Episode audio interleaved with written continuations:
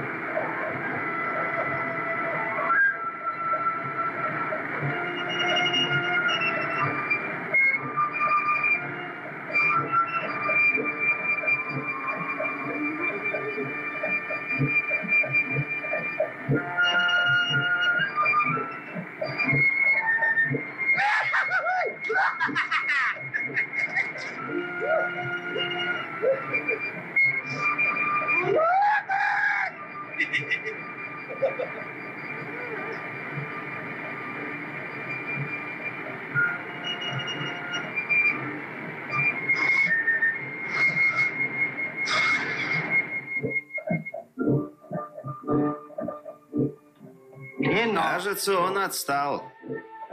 Наконец-то мы избавились от него. Знаешь, честно говоря, я по нему уже соскучился.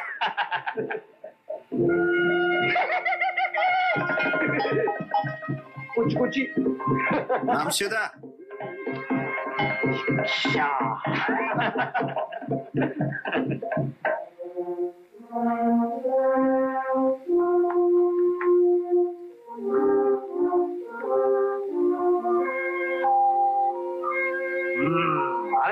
Значит, это и есть наш замок. Не хотел бы умереть на этом холме. Тебя никто не просит.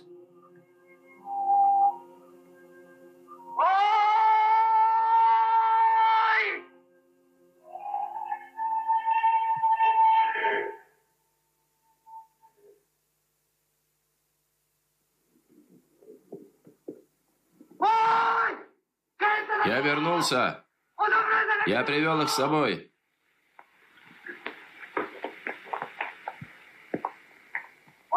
Самураи пришли.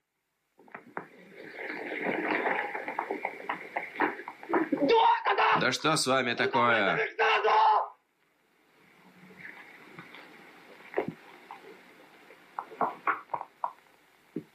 Да где же вы?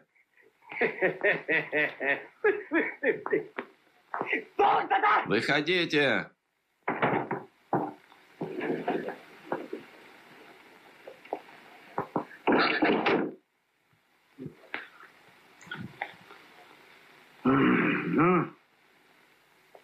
Какой радушный прием. Что все это значит? Выходите и поприветствуйте гостей.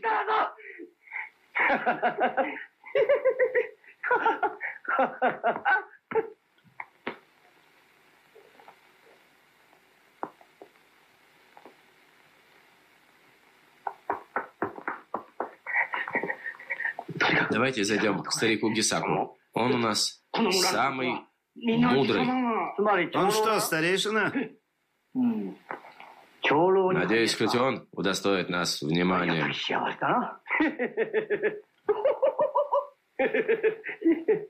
Ну что, пойдем?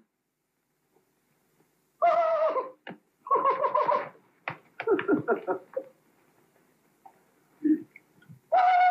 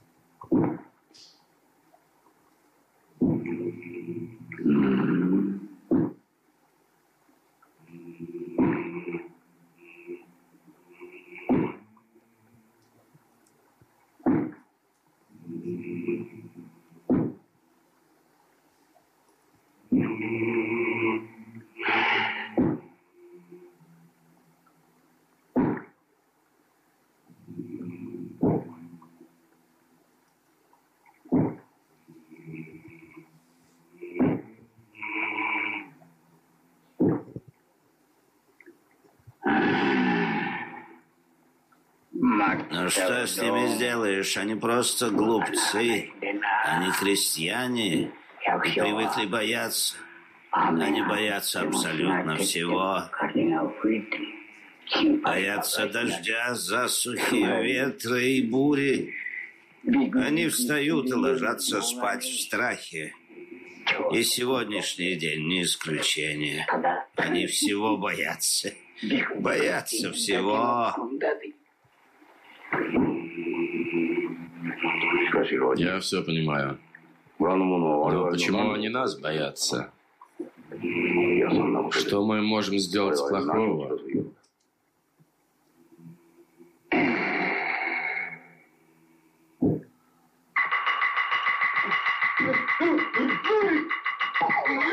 Бандиты!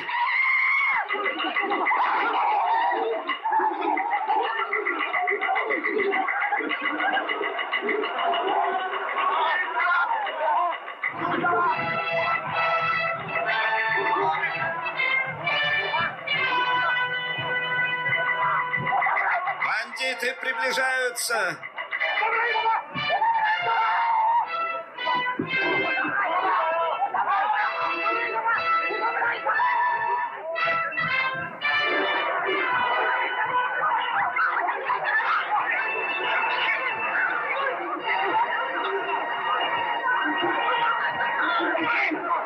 Тихо, тихо.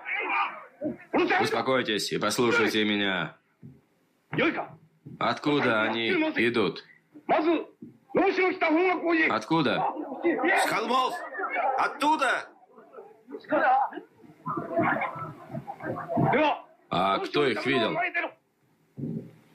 Отвечайте, кто их видел? Кто поднял тревогу, а? Я!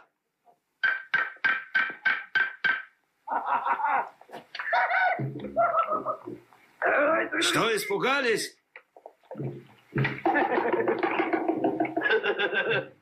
Не надо паниковать. Бандиты не идут.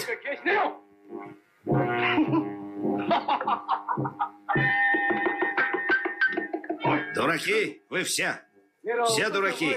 Мы пришли вас защитить. Вы спрятались от нас. Но стоило мне поднять тревогу.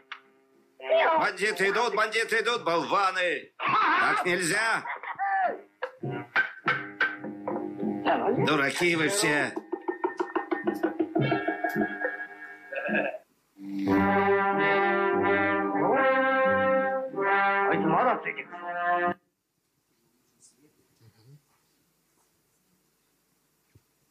Здравствуйте, дорогие друзья! Рады видеть вас в последний выходной праздничного уикенда именно у нас в гостях. Меня зовут Даниил Кокин, я руководитель отдела образовательных программ. И сегодня мы продолжаем а, цикл киноведа и руководителя киноклуба а, Вячеслава Шмурова, который называется «Кинопутешествие». И сегодня мы поговорим об одном из самых легендарных режиссеров, а, в том числе не западных, это Акира Курасава. И я хочу а, сделать одно небольшое напоминание, что у вас до 8 числа включительно есть уникальная возможность посмотреть его легендарную картину, один из шедевров мирового кинематографа «Расимон» на большом экране. Вот. А теперь передаю слово Вячеславу Юрьевичу и прошу ваши аплодисменты. Э, спасибо. Я очень рад, что мы продолжаем э, как бы вот э, линию наших встреч, но при этом я немножко изменил контекст, и вроде бы мы с вами вроде бы мы с вами перешли на мировое кино. Это действительно так, но это не потому, что я решил как-то искусственно увеличить вот объем наших встреч, наших тем, а прежде всего потому, что мне стало интересным другое, то, что обычно замалчивалось или, может быть, не очень, э, как бы сказать, раскрывалось. Или даже наоборот превратно подавалось, а именно то, насколько все кинематографии мира связаны между собой, и насколько мировые явления такого порядка, как Акира Курасава, такие вот фильмы, как э, «Расемон» или э, «Семь самураев» могли иметь влияние на наш кинематограф. А, ну, во-первых, чуть-чуть по сюжету того фрагмента, который мы сейчас видели, может быть, не все знают содержание фильма «Семь самураев». Это средневековая Япония, конец 15-го, начало 16 веков, э, и междоусобица, когда нет понятия какого-то единого государства, государство собирает налоги, но при этом совершенно не, не собирается защищать своих собственных граждан. И вот э, в этой ситуации обычная деревня, совершенно забитых, по-своему несчастных, крестьян э, находится все время под гнетом разбойников, которые могут эту деревню в любой момент ограбить. Точнее говоря, в правильный момент. Они ждут, когда э, созреет урожай, когда крестьяне этот урожай соберут, и вот буквально им оставят чуть-чуть там для того, чтобы они не умерли с голоду. И основные, так сказать, накопления этого урожая просто отбирают. И вот эта деревня решает нанять самураев, нищих, потому что они, хотя и такие рыцари э, благородного свойства, аристократы Японии, тем не менее, это не значит, что они обладают какими-то капиталами, и поэтому вот так случайно или не случайно, э, ну, по крайней мере, странно собирается семерка людей, э, обладающих вот этим званием самурая, которые при этом готовы наняться просто за миску риса, за э, кормежку там в течение дня, в два, э, две или три кормежки и так далее, и так далее. Вот так начинается складываться эта история. Действительно, Данила напомнил очень правильно вот а сейчас действительно очень правильно это сделал, что сейчас повторный прокат вышла картина Акира Курасава. «Расеман», и э, это очень важный на самом деле фильм, не только потому, что большая биография большого художника Курасава началась с этой картины, но еще и потому, что вот тут даже есть символическое значение, потому что Расемон – это как бы ворота, да, смысл этого э, образа, этого фильма, этого рассказа Акутагавы, который лежал в основе этой картины, именно в том, что это ворота. Так вот эти ворота стали воротами в большое азиатское кино.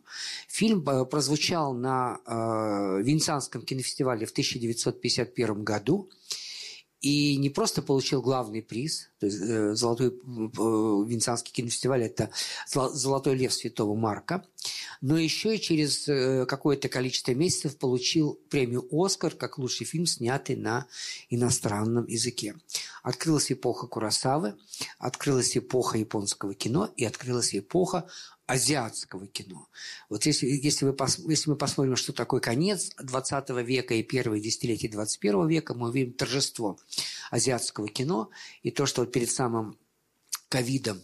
Так громко прозвучал фильм «Паразиты», а сейчас в наш прокат вышла вторая, следующая картина этого режиссера, тоже, э, ну, всего лишь, так сказать, один из вот признаков того, что а, а в кинематографическом смысле Азия стала а, побеждать Европу, и самые яркие события, фильмы, премьеры и вот такого рода эстетические события, они как бы связаны с тем, что это победа либо Азии, либо Латинской Америки.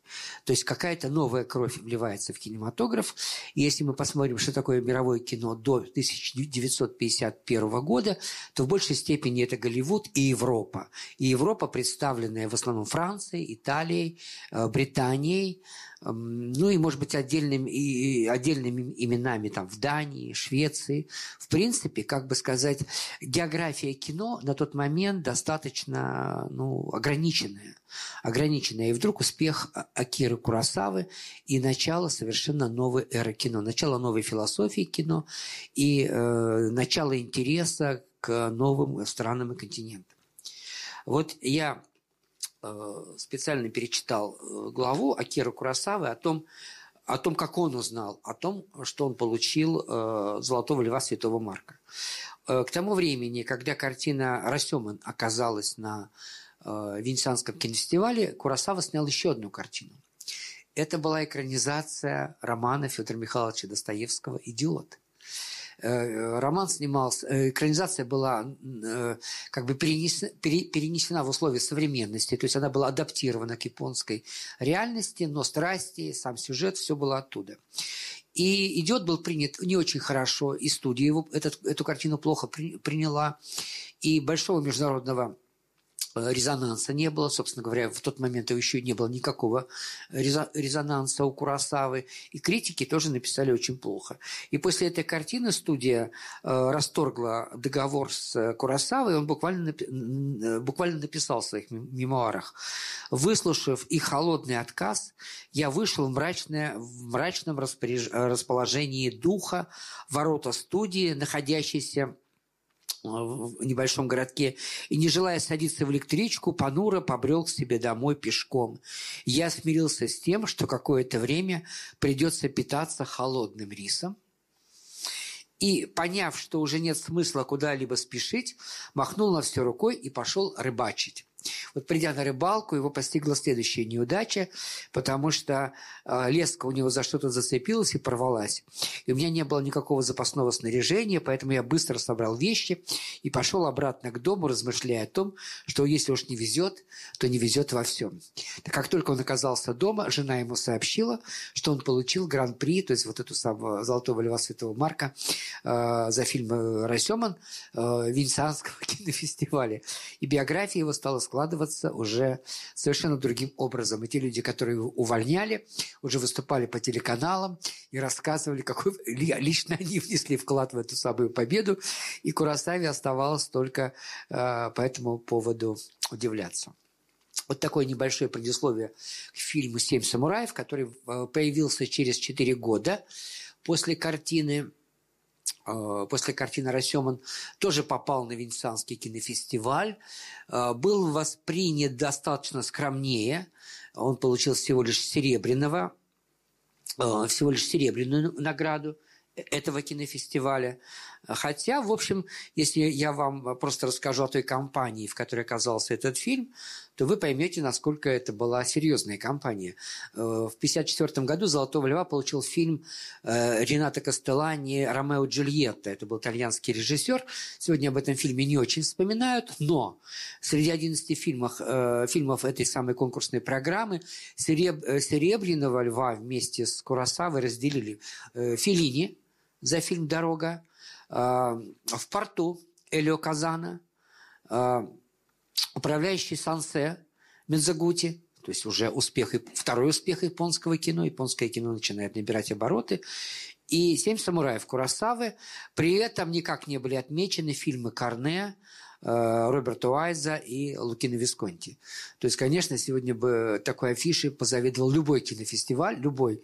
Поэтому, конечно, скорее всего, было принято решение дать награду национальной картине, итальянской, а вот все остальное просто отметить одним таким большим, так сказать, торжественным букетом. И премии «Оскар» тоже не было, но, в принципе, все это уже не так важно. Это просто, этот факт говорит о том, что с течением времени кинематографисты, зрители, историки кино пересматривают вроде бы однажды, так сказать, определенные истины, и вот в сегодняшних рейтингах, скажем, «Семь самураев» идет выше, чем фильм «Расеман», хотя, в общем, конечно, правильно их ставить, наверное, рядом, понимая, что каждая из этих картин имела свое, э, свою собственную, так сказать, историю и э, свое собственное влияние на мировой кинематограф. Вот это кадры из фильма э, «Расеман», наиболее он такой, как сказать, узнаваемый. Вот если бы мы сегодня говорили об этой картине, мы обязательно бы вспомнили фильм э, Рустама Хамдамова «Мешок без дна», потому что э, Рустам Хамдамов, в общем, будучи как бы человеком того поколения, который мог когда-то э, уже не исторически, а как современник э, принимать и воспринимать картину, картина, первая картина Киру Курасавы, конечно же, воспитывался на этом фильме. Вот «Мешок без дна» – картина, которая Э, как раз является ремейком фильма «Рассеман». Остается только пожалеть, что э, Рустам Хамдамов не доехал до Ельцин-центра, потому что когда третий раз он мне сказал, что зрителям придется сдать билеты, я, я заболел и сказал, Рустам, давайте наше общение на этом закончим, потому что зрители просто кончится терпение. Ну, есть разные люди, разные художники. Вот Хамдамов как раз такой человек, которого очень сложно, так сказать, э, уговорить, хотя, конечно же, его имя Оно совершенно замечательное. Это имя очень важное для э, нашего э, российского кинематографа. И вот вам кадры из фильма «Идиот», чтобы мы как раз закончили эту тему. Э, как раз встреча Мышкина и Рогожина. Рогожина. Вот. И все-таки мы сегодня говорим про фильм «Семь самураев» и пытаемся понять, что же важного связано с этой картиной в истории не только мирового кино, и, но и прежде всего нашего кино. Я вам должен сказать, что готовя эту тему, я не очень еще владел всем материалом, а сейчас, войдя в этот материал, я понял, что, в принципе, я не уложусь в одну лекцию, поэтому э, у нас будет продолжение, где мы будем говорить про великолепную семерку, про, э, так сказать, другие какие-то аспекты, связанные с этой картиной. А сегодня, ну, в большей степени э, поговорим о том, какое влияние на э, российское советское кино оказал этот фильм, э, оказал этот фильм Акира Курасавы. Прежде всего, я вам хочу сказать э, о Андре, Андроне Кончаловском и вспомнить его мемуары, которых он написал. Ко времени первого учителя, это большой полнометраж, первый полнометражный фильм э, Андрея Кончаловского, на меня все большее влияние оказывал Курасава. Первым открытием был Расеман. Потом начались наши поездки с Андреем Тарковским в «Белые столбы», это Госфильмофонд России, где хранится основное, ну, основное хранилище игровых фильмов, где мы посмотрели «Семь самураев», «Трех негодяев скрытой э, крепости», «Красную бороду», «Телохранитель». Это было было время, когда мы писали сценарий Андрея Рублева. Стилистика Курасава у Тарковского во многом отложилась на этой картине, а у меня на первом учителе. Там даже есть мизансцена, целиком взятая у Курасавы. Крестьяне все в кружок горюют. Вот, вот что, если по-честному, я, вот что, если по-честному, я с ним должен был э, поделиться своими постановочными. Огромная по тем временам сумма. 2000 рублей. Ну, зарплата академика составляла 500 рублей, да, по-моему. Вот. А Курасава был для меня открытием еще одного измерения в искусстве. У него настоящее чувство эпического. Недаром он, может быть, единственный способен передать на экране Шекспира. Трон в траве, Макбет, Ран, Король Лир. Думаю, что и мне тоже близко эпического, чувство эпического. Эпический характер, трагикоми, трагика, трагический характер, вещь сложная. Я уже э, э, с первого учителя снимал Э, ощущение трагизма. Мне хотелось сделать не драму, а нечто подобное греческой трагедии. Эпичность по-настоящему заключена в характере, его масштабах. Король Лир никакая массовка не нужна. Один человек на пустой земле разговаривает с небом. Влияние на меня Курасава не прошло до сих пор и не пройдет никогда. Его язык, его кинематографическая техника доказали, что длинная оптика в кино дает большее ощущение правды, чем короткая. И вот сейчас я хочу вам показать небольшой фрагмент из фильма э, «Первый учитель». Это, это Киргизия, экранизация повести э, Чингиза Айтматова.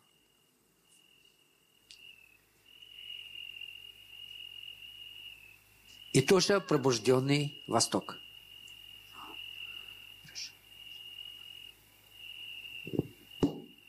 Я учитель. Меня зовут Дюйшен. Я буду учить ваших детей. Мы построим здесь школу. Я приехал из города.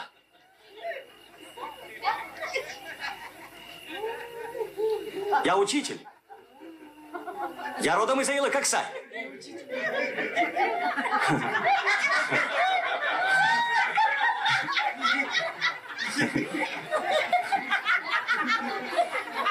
Теперь все учатся.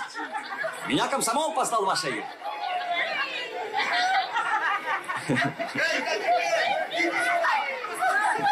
Я учитель Дюшен. Так меня и зовите. Мы откроем школу. Вон там, майские конюшни за рекой.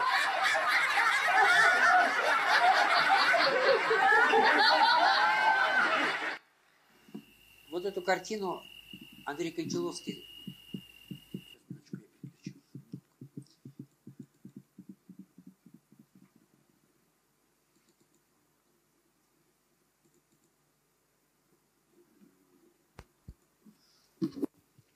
Эту картину Андрей Кончаловский снял в 1964 году. Действительно, это был период написания им вместе с Андреем Тарковским сценария Андрей Рублев. Но что очень важно, это было пробуждение еще одной восточной кинематографии. Эта кинематография находилась на территории нашей тогда единой страны, Советского Союза. Это было киргизское кино. И киргизское кино никогда бы не состоялось, если бы не было такого писателя, как Чингис Айтматов – Чингис Айтматов никогда бы не состоялся как большой писатель, если бы не было поддержки из Москвы, потому что местные баи, даже такого партийного, коммунистического свойства все равно. И всего боялись, и не обладали, так сказать, нужным кругозором, и не обладали пониманием того, какое крупное явление родилось в условиях этого, этого очень маленького народа, ну, численно маленького народа и очень маленькой страны, очень зависимой страны. И действительно сегодня хочется вспомнить Чингиза Айтматова, который стал, так сказать, ну, таким первым режиссером э, то есть э, таким детонатором как бы развития киргизского кино, потом появится и «Белый, белый пароход», и другие фильмы по его произведениям, и фильмы, похожие на его произведения, и так далее, и так далее. Такие крупные явления, как режиссеры Балатбек Шамшиев, Таламуш Акеев и, и так далее, и так далее. В 70-е годы даже вот в советском киноведении появится такое понятие, как киргизское чудо. И вот опять же, если говорить о том, что есть, а не только о том, что было, но о том, что есть, я вам должен сказать, что вот те кинематографии, которые действительно обладали выдающимся выдающимися именами, прекрасными картинами и замечательным прошлым, они живут и сегодня. И даже Киргизия, которая, в общем, повторяю, за эти годы не стала больше, к ней не добавились территории, к ней не добавился там лишний народ, потому что, в общем, все идет в рамках той, той демографии, которая обычно так сказать, существует на той или иной территории. Там и сегодня, э, тем не менее, кино существует. И у них даже есть замечательная государственная программа, которая называется э, Киргизстан – страна короткого метра, имея в виду короткометражное кино. И они дают сразу возможность десятку, а то и двум десяткам дебютировать, с тем, чтобы самый сильный из них потом уезжал в другую, может быть, страну. Иногда и своя поддерживает. Ну, как вы понимаете, Киргизия там, по-моему, больше трех, четырех, э, пяти фильмов в год просто полнометражных игровых производить не может. Но тем не менее, сегодня нет ни одного э, фестивального года, чтобы это, этот год не был связан с победами и сегодня киргизского кинематографа. И вот в основе лежит Чингис Таренкулович Айтматов, который в эти годы стал лауреатом Ленинской премии. Э, его произведение печатал «Новый мир», другие толстые журналы. Это самое начало 60-х годов. Естественно, что кинематографическая молодежь, прежде всего Лариса Шипитько и Андрей Кончаловский, прочитав эти произведения, кинулись их экранизировать. По существу, они, придя на съемочную площадку там, на территории Киргизстана, привлекали в качестве ассистентов уже ну, тех людей, которые этнически являются киргизами, и актеры, и ассистенты режиссеры, и операторы. И потом они действительно загорались этой большой благородной идеей кинематографа, и уже потом шли учиться, много, много набирались у вот этих, так сказать, старших товарищей, хотя эти старшие товарищи были еще совсем молодыми. Так начиналось вот киргизское кино. И, э, как бы сказать, э, вот таким прообразом того, что такое восточная кинематография, что такое вот эти новые фильмы, конечно же, был кинематограф Акира Курасавы, что, в общем, совершенно естественно свидетельствует хотя бы из тех слов Андрея Кончаловского, э, которые я вам прочитал. Вот такая была картина, но для нас здесь важно то, что в эти годы... Да, ну вот еще можно сказать о том, что картина тоже попала на кинофестиваль Венеции. Она не получила там главную награду, она получила одну из наград, но там взошла звезда э, актрисы Натальи Ринбасаровой, которая получила за эту картину в Венеции приз за лучшую женскую роль. Это сегодня уже актриса, проживающая в Москве. Она казашка, она по первому образованию балерина. В эти годы она стала женой Кончаловского. Вот известный режиссер Егор Кончаловский, это сын, так сказать, именно от Натальи э, Оренбасаровой. И, в принципе, как бы вот э, лучшая, может быть, главная ее работа в кино, это, конечно, картина первый учитель. А самого учителя сыграл Балатбек э, Бешеналиев, который потом перекочует в картину Андрея Тарковского «Андрей Рублев». То есть в этом смысле э, сотрудничество в тот период Кончаловского и Тарковского неразрывно. Э, они, их пути разойдутся именно на финальной части как бы картины Андрей Рублев. И, в общем, впоследствии возникнет ну, довольно интересная коллизия, связанная с тем, что Андрей Сергеевич Кончаловский будет всю жизнь, как бы сказать, задавать себе этот вопрос. Мы были вместе, но почему мы оказались такими разными, и почему все оказалось таким разным в нашем творческом, так сказать, союзе. И для меня, как для киноведа, это, конечно, интереснейший вопрос. Во всяком случае, я должен отдать должное Кончаловскому. Я в Москве делал большую выставку, посвященную Тарковскому. Я делал вечер в зале Чайковского. И ни разу, если Кончаловский был в Москве, он мне не отказал он должен был прийти, и как бы я, как, и когда я слышал его монологи, я всегда понимал, что скорее вот он себе пытается объяснить, не другим, а скорее себе пытается объяснить, а почему так, а почему так. И вот даже то, что он в итоге вот особенно в последний период так оказался помешанным на Оскаре, который опять же, в отличие от своего младшего брата, так и не получил, Понимаете, э, я тоже думаю, что вот, конечно, э, титул быть гениальным и титул получить Оскар – это все-таки не одно и то же. Ну, я, наверное, он думал, ну хотя бы Оскар, ну хотя бы Оскар за то, что, так сказать, я, я есть, и я есть человек талантливый, в чем, наверное, мы с вами сомневаться не будем. Конечно, Кончаловский человек очень талантливый. Но вот понимаете, как, как все по-разному складывается. И именно поэтому сейчас, когда вдруг было принято решение э, даже самые суровые брежневские годы такое э, решение никто не принимал выйти из, ну, и выйти из этой системы Оскара. Сейчас мы вышли второй год. Ну, в общем, он это поддержал. Но я думаю, всегда интересно, какими мотивами руководствуется конкретный художник, когда поддерживает те или иные, ну, не самые умные, не самые, так сказать, праведные решения. Конечно, про киргизское кино надо поговорить отдельно. Это очень уникально. Но мы, мы продолжим немножко обзорно. И вот как раз здесь две фотографии. А, это была целая фотосессия. Кончаловский и Тарковский, работающие над сценарием фильма Андрей Рублев. Почему вообще возникла эта фотосессия? Ну, тот, кто был на моей лекции об Андрее Рублеве, знает, что одним из способов э, легализовать, или точнее говоря, запустить этот проект, э, была публикация сценария в журнале «Искусство и кино».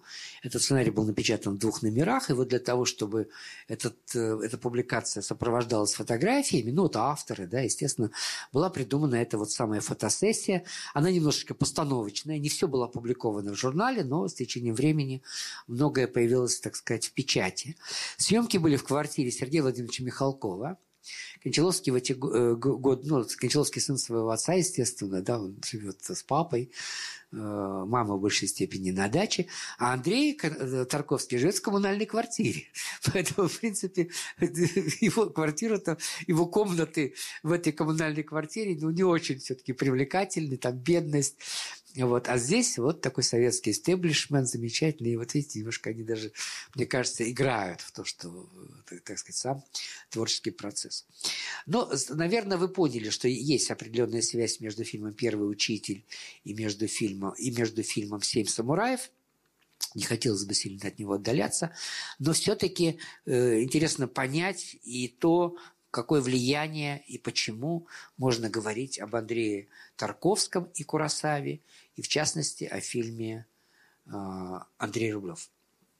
сейчас мы видим фрагмент из фильма «Семь самураев». Я его немножко сокращу, потому что он длинный. И в параллели,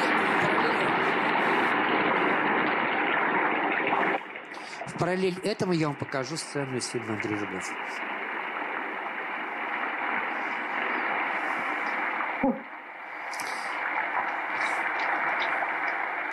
А ячмень почти созрел. Через 10 дней надо идти собирать. Ну что стоите? Пойдемте в дом. Ну и денек. Я промок до последней нитки. Ну что, нашли еще самураев? Сильных, но голодных. Это еще поиск вот этой самой великолепной семерки самураев. Это начало фильма.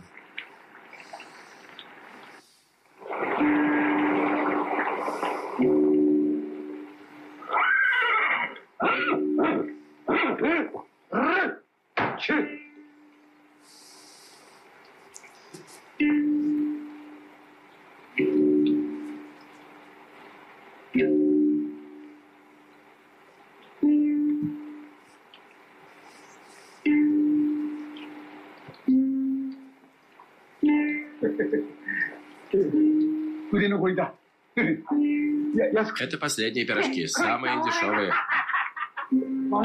Что вы смеетесь? Этот монах слепой. А вы не хотите? Лучше мы будем есть конский помет.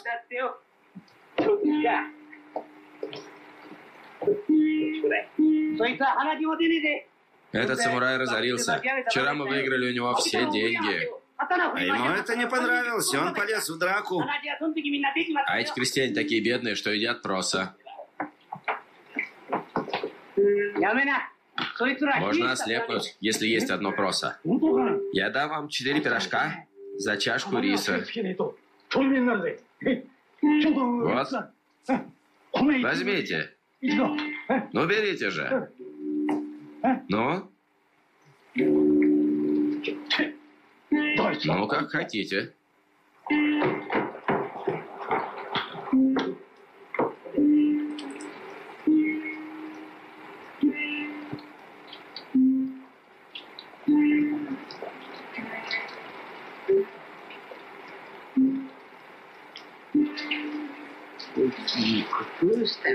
Жаль, что мы отдали ему весь рис. Можно было купить 40 пирожков. Это правда, говорю вам. Смотри, они ругают. Ты куда это побежал?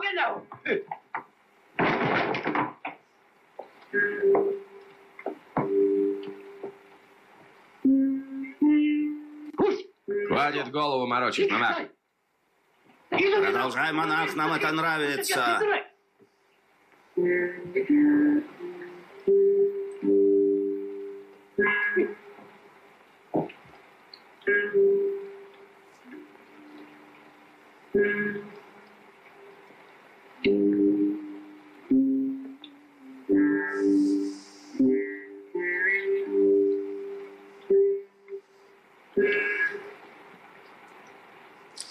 Итак, дождь, сарай, под крышей которого могут собраться э, представители очень разных, так сказать, сословий средневековой Японии и некий монах, который своей унылой музыкой ну, как-то развлекает или, э, так сказать, собравшихся, или, может быть, просто занимает их время. И вот сейчас фрагмент из фильма Андрей Рублев.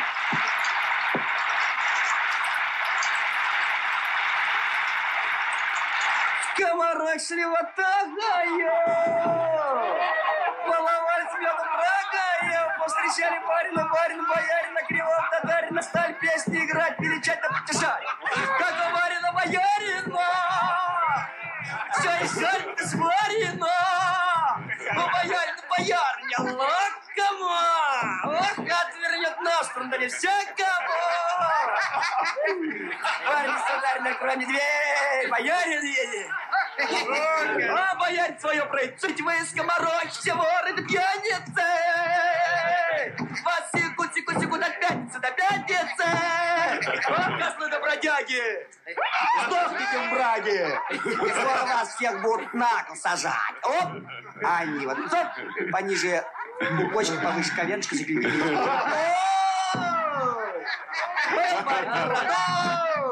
Смехом-то быстро! Я бриль чисто, а без бороды не ладно. Почитай, любая баба с бородой не надо. А моя платье, как блока на яйца скачет. Ай, козелый тот с бородой побегу я домой, стучал окошко. А моя то не признала. О, видала рожу голую! Ты никак не взять на бороду! Скалки промеж глаз! Раз, ой! Это стой! Не балуй! Сраду не гожа! Подкидывай дорожу! Ишь, смотри, боярь, ты градище! Э, боярь, не бусика, га-га, а, бежал дорогою кровою, одноногою кровою, да не зря ее удачу, ее собачью, отвечал его топ, да забаву его топ. Присыклся, притыклся, вкусный за ним кувыркнулся, вкусный за ним кувыркнулся, стеснять всего штаны, и таково, и всякого, и дякого, и всякого, и с страны, и с страны, ой, одинаково, эй, что не глаза, где же меня роса?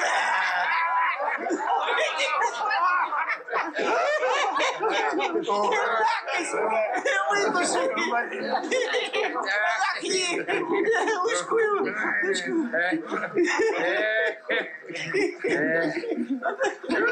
Увидала бабу голую и взяла ее за бороду.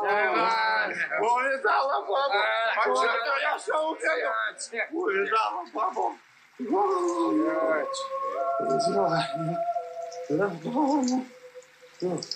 Да вот гроза. Переждать бы. Ну, проходить.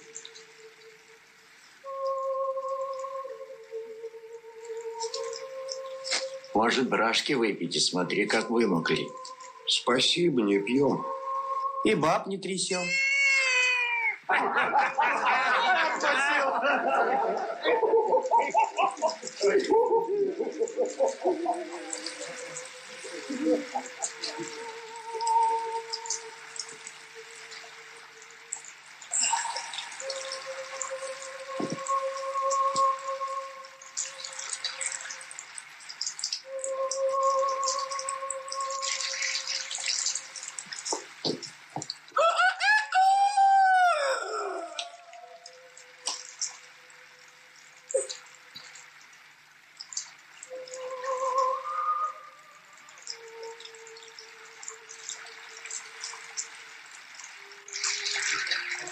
Сокращу этот эпизод.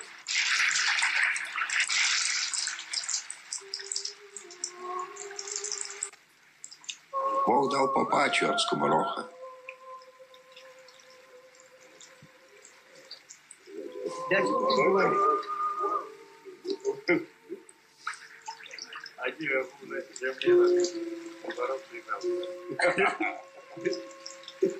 Бабу голую.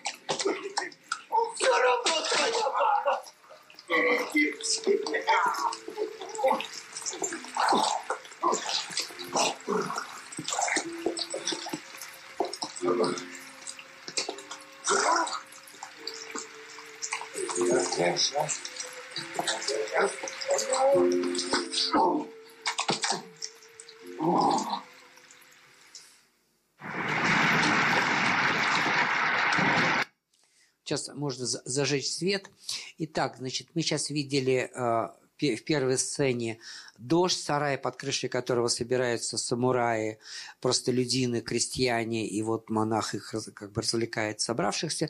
Во второй сцене мы, видели дождь, сарай, э, э, монахов, иконописцев, которые вот приходят как бы под кров под, под, получает поддержку вот этих самых тоже простолюдинов и в роли такого человека, который их развлекает, скоморох в исполнении замечательного русского актера.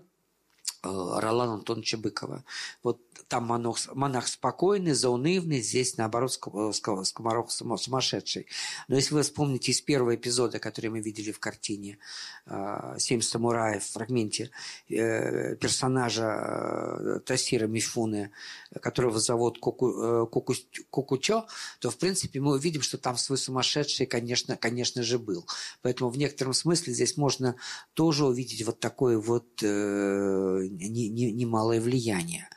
Э, хотелось бы немножко подробнее сказать об этом актере, э, о Тасира Мифуне.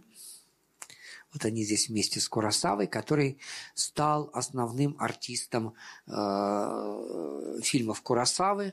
И вот что Курасава о нем вспоминал, как, собственно говоря, они, они познакомились. Была такая своеобразная ситуация в японском кино, когда в результате разгрома милитаристской Японии Э, как бы сказать, ну, в общем, какие-то актеры стали отходить от работы в кинематографе, потребовались новые, э, новые актеры, и тогда был э, проведен своеобразный кастинг.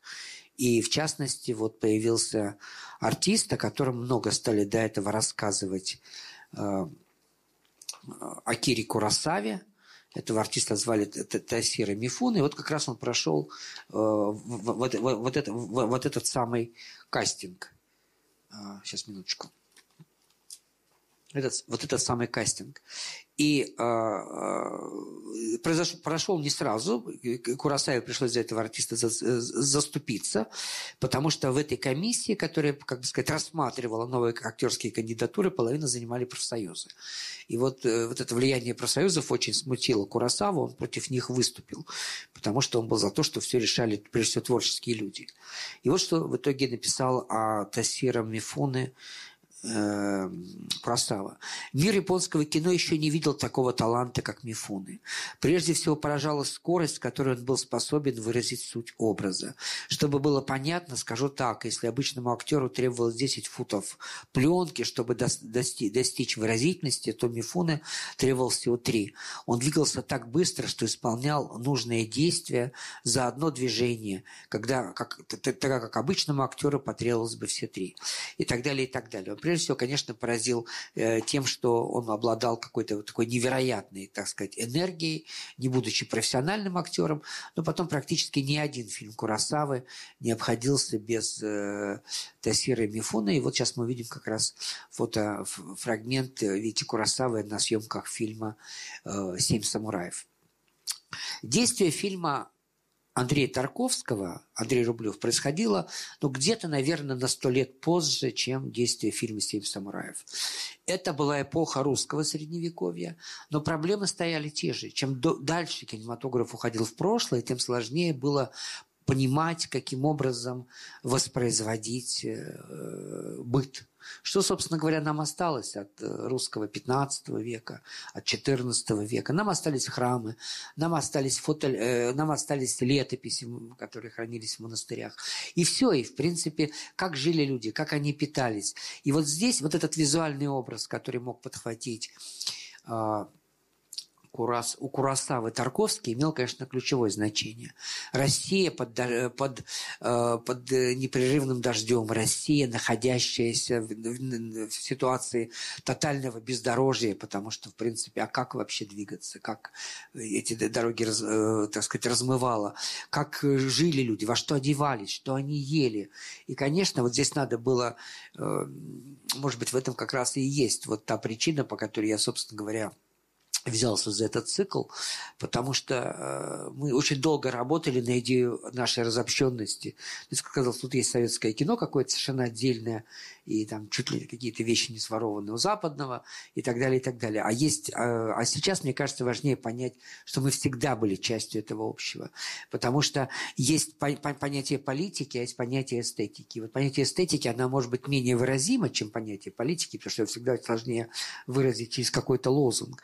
Но, в принципе, когда мы понимаем, как, из какой материи что берется, из какого ссора растут те или иные фильмы, так сказать, не ведая стыда, то это мы должны понимать, что все-таки это, вли, это, это как влияние каких-то эстетических факторов. И здесь, конечно, Тарковский и, Кура, и Курасава были очень и очень, так сказать, близки друг к другу. А, вот есть одна из немногих фотографий, э, где Кончаловский и Курасава, а вот одна из немногих фотографий, где Тарковский и Курасава.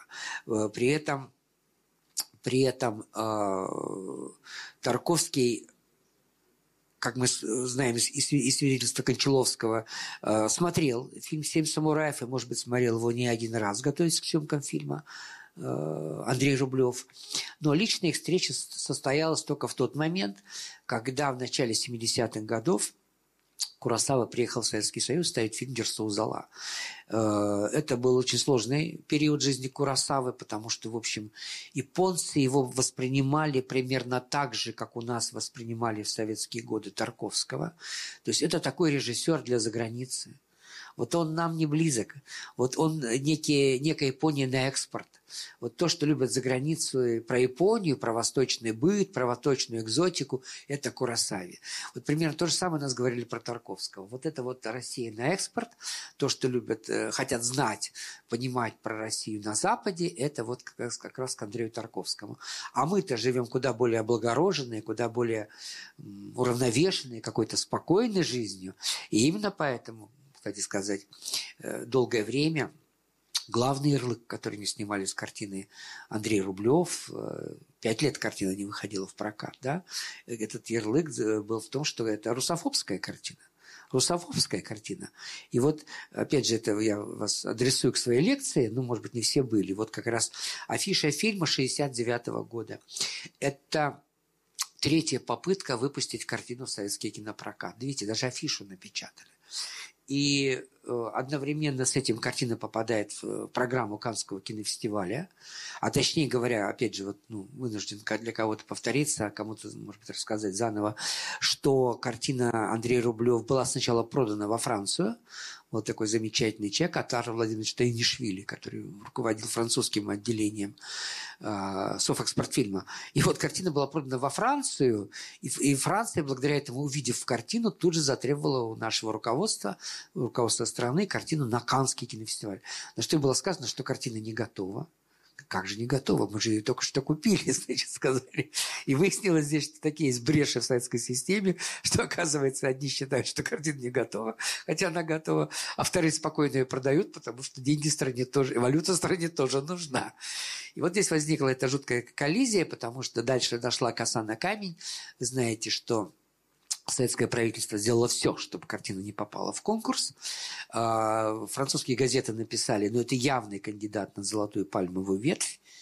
А, у Тарковского такая травма, что он начинает думать об эмиграции – и параллельно с этим фильм все-таки показывается в Каннах. Э, французский прокатчик может его просто показать на любом экране, но он не может претендовать только на одну награду. Это программа, это награда ФИПРЕССИ, Международной организации кинокритиков, которую картина, собственно говоря, и получает. Картина ФИПРЕССИ. И это продолжает скандал, потому что советский контекст этого времени – о, времена он нравы. Сейчас вы оцените, что такое вообще эти исторические рифмы. Это Семидневная война, э, Арабо-Израильская война, 1967 года. И члены Политбюро занимаются только тем, что выясняют, сколько евреев было в, э, в этом самом в жюри ФИПРСИ, и не является ли евреем Андрей, э, Андрей Тарковский. Понимаете, вот эта степень помешательства на каких-то вот таких актуальных, на тут уже сегодня забытых, совершенно неважных, ничтожных исторических поводах, она, тем не менее, вот могла... Как? Восстанавливается? Ну, надеюсь, ненадолго, если восстанавливается. Ну, просто приходится об этом рассказывать с горькой усмешкой, потому что, в принципе, молодежь этого не знает, но мы все это уже проходили. проходили. Вот. Но все-таки мы сейчас говорим про влияние Курасавы. И сейчас я вам покажу еще один фрагмент, потому что есть вещи, которым Тарковский, конечно же, должен был и, безусловно, учился у своего э, более старшего мастера. Сейчас мы увидим семь самураев. Это, минуточку. как поставлены боевые сцены.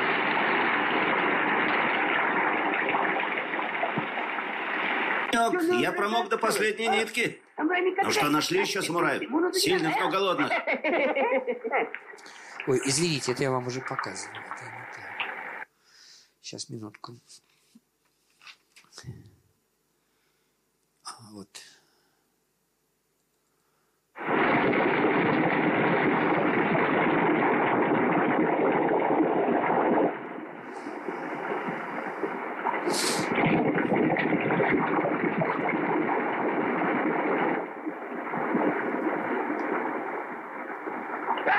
Они наступают! То есть самураями, которых значительно меньше, чем разбойников, была продумана определенная стратегия. И вот последний, как бы сказать, бой этой э, большой операции заключается в том, что разбойников надо заманить в ловушку, а именно в саму деревню, и на территории деревни им дать этот вот э, последний бой.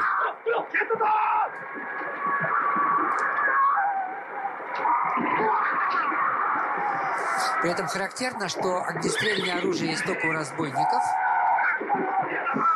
а самураи, чей кодекс чести не предполагает владение огнестрельным оружием, в некотором смысле даже не противоречие, даже оскорбление чести самураев, расправляются с разбойниками доступными им совершенно простыми средствами.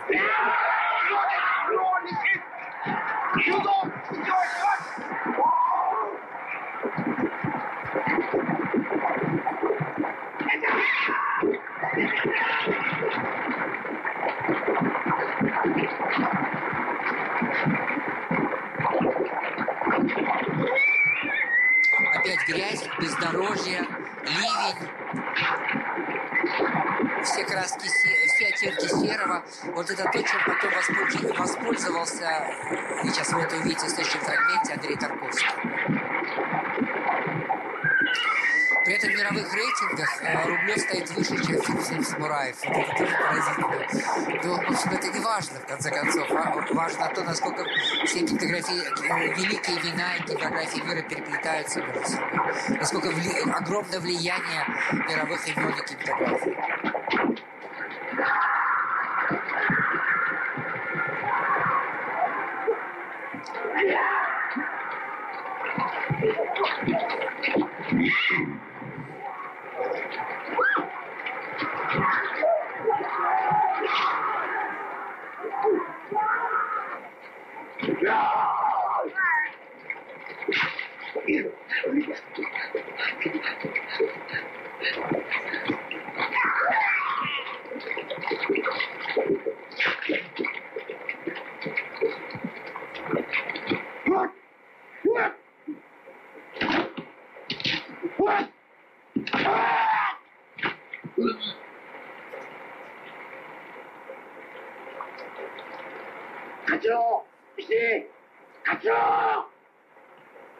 Кикучио! Кикучио! Честно!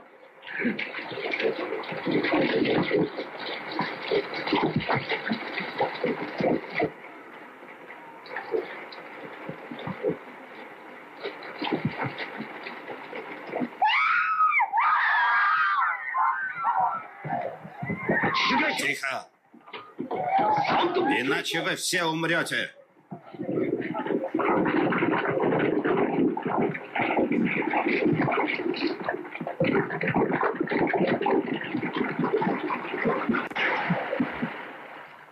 Остался еще один.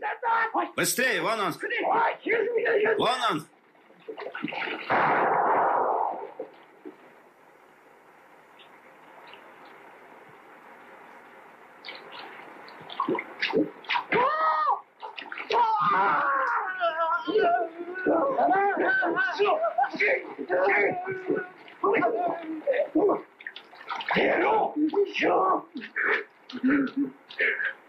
結構中よ結構うよ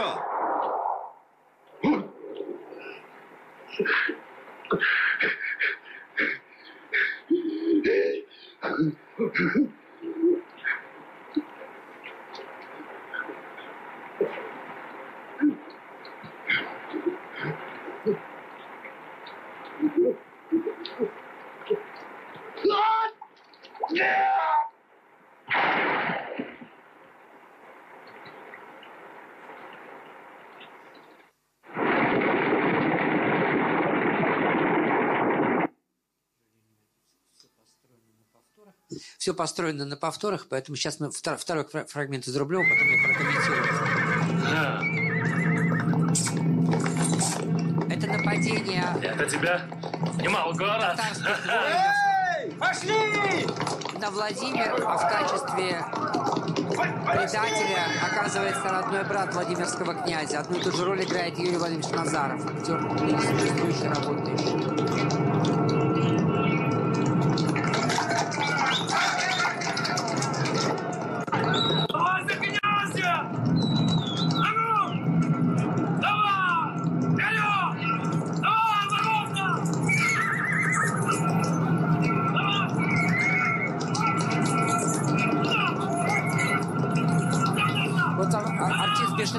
Который играл первого учителя. В роли главного татарского предводителя хана.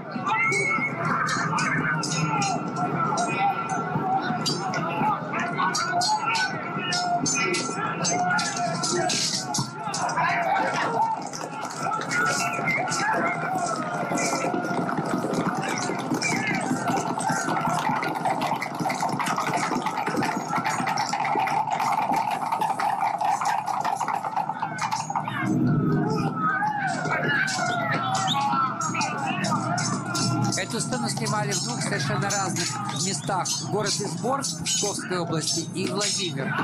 И Владимир. Что-то было настроено э, на натуре художником-декоратором Павлом Сафоновым. Это имя сегодня я еще раз вам упомяну.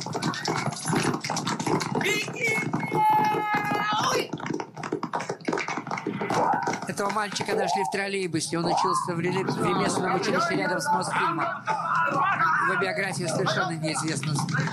Борис или, может быть, Богдан Матысик. Б. Матысик, так он и вошел в титры. Ничего мы про него не знаем.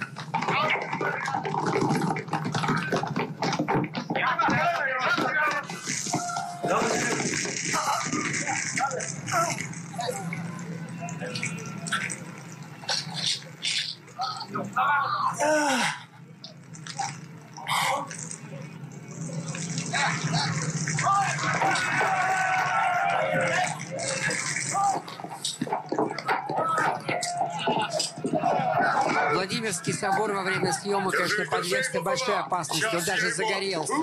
Это для директора музея было какой-то невероятной, колоссальной травмой.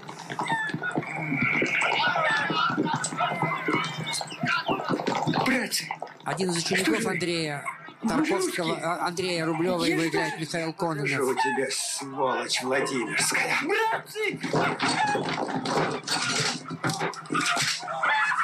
Лови его! Ну, хватай! Эх ты, баранья башка! Ну-ка, кругом беги! А ты что, оглох, кругом давай, ну!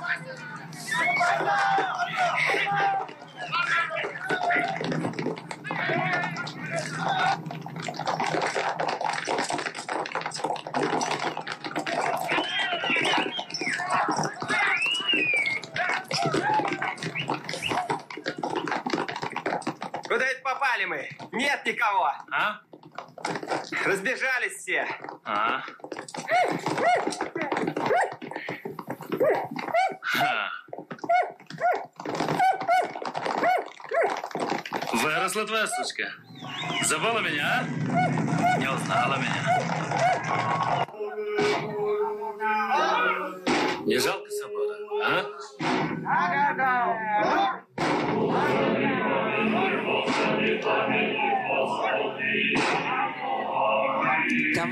Проставы были э, жители деревни, заложники, да, которые оказались под, э, так сказать, оружием одного из последних разбойников. А здесь пытаются ворваться в храм, где собрались молящиеся жители Владимира.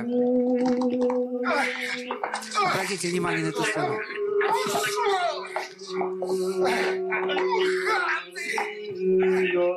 Господи, помилуй Господи, помилуй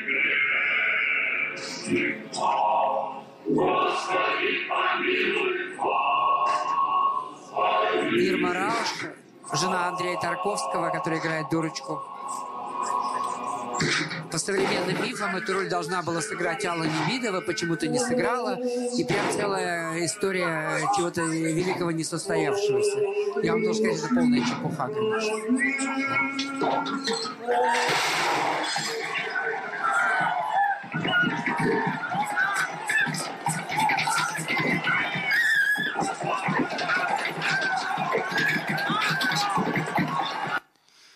Ну, еще один фрагмент, а потом немножко подробнее поговорим. А, просто у меня есть возможность показать вам, как снималось. Как снимались эти сцены. Это любительская пленка Пал Палча Сафонова, художника комбинированных съемок. А, вообще было две пленки на съемках Рублева, любительских – которые оказались возможны, потому что ни один другой фильм, вот, ну, по крайней мере, российский, советский, на мой, ну, я имею в виду, если брать, те времена, когда видеокамеры не, нельзя было воспользоваться каждому, это не сегодняшние съемки на телефон там или на какой-то гаджет. Вот это кому-то разрешалось. И вот Сафонов, который свою работу выполнил, Тарковский к нему очень хорошо относился, он разрешил ему снимать. Это очень редкие кадры, их практически нельзя нигде увидеть. Вот здесь Тарковский. Это была 16-миллиметровая пленка. И сейчас какие-то сцены мы увидим из того, что только что могли видеть, так сказать, вот в произведении уже сложенном, в готовом фильме –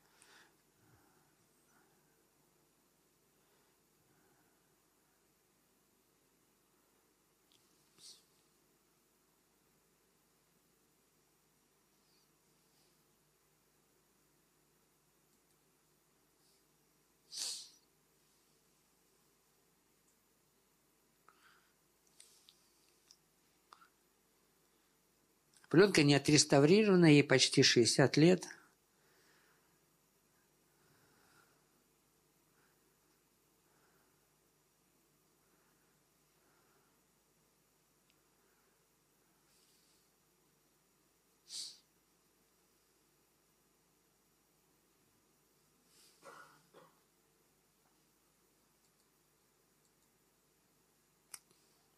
Анатолий Солоницын – в этих сценах не нужен, поэтому он здесь присутствует просто как ну, один из участников съемок. Вот та самая лошадь, обратите внимание, говорил вам о ней.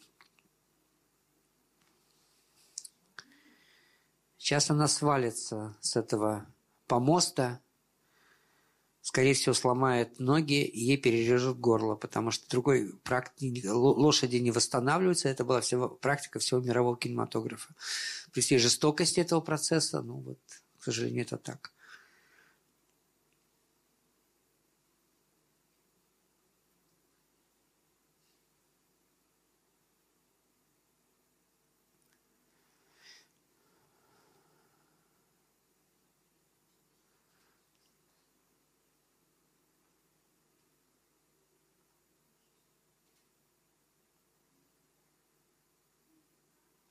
Картина, конечно, жестокая, каким могло быть русское средневековье, как можно было еще отразить весь этот процесс. Кира Муратова прокляла Тарковского после таких съемок. Ну, своим студентам я всегда говорю, очень важно быть историчным. Нельзя э, современные критерии применять к явлениям прошлого. Надо понимать, как тогда люди жили, как они понимали тот или иной процесс и как они его оценивали экологическое сознание, оно пришло значительно позже. Вадим Иванович Юсов, оператор картины.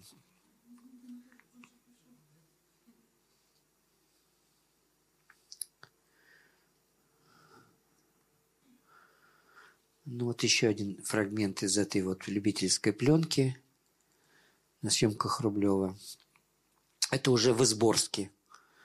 Хотя, да, это, уже Изборск, а там, по-моему, больше Владимир был. Эти поджигают. Эти ворота мы видели в начале фрагмента.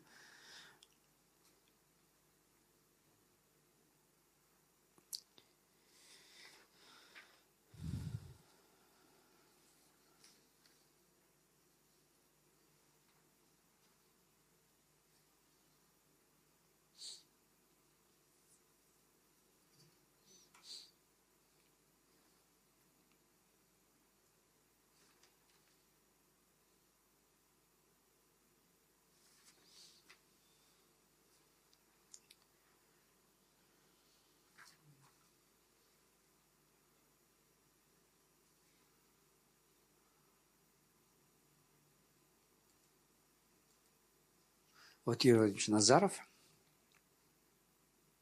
Он, кстати, никогда эти пленки не видел. Я хочу ему показать это. Ну, хочется при этом его снять, как он будет смотреть на себя через 60 лет. Понимаете, это тоже очень интересно.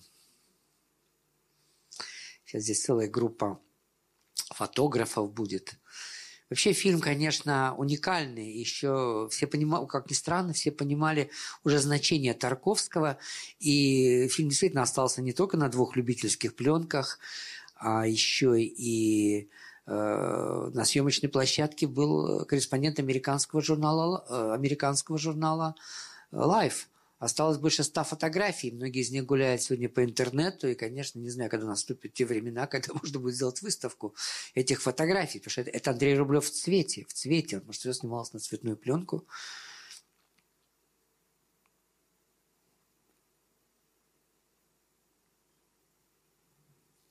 Была легенда о третьей пленке, так вы можете прочитать в Википедии, что студент э, высших или слушатель высших курсов Глеб Панфилов снимал э, фильм э, о, о фильме, но у меня вот была беседа с Глебом Анатольевичем Панфиловым где-то за год до его смерти.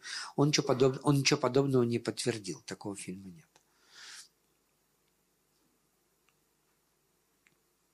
Вот видите, люди фотографируются на память. Обычный производственный процесс, ничего особенного. Но рождается великая картина.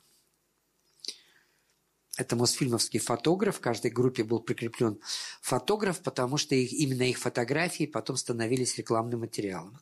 Когда вам кажется, что это кадры из фильма, это не совсем потому что как бы это фотограф, который стоит рядом. То есть, честно говоря, вот фокус уже другого человека, а не того, который за камерой.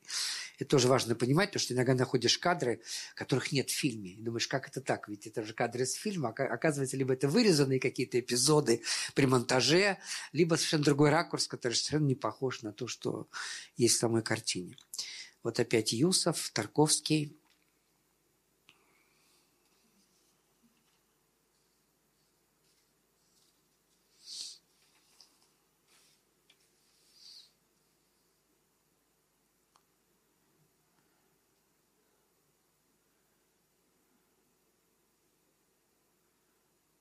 30 минут. Вообще всего вот такого материала на любительской пленке 40 минут. Все это ждет своего часа, конечно. Видите, привлекаются рядовые армии, потому что Татьяна, э, Тамара Георгиевна Огородникова, директор фильма. Она в фильме Андрей Рублев сыграет мать Иисуса. Потом у нее очень интересное лицо, такое очень строгое, жесткое.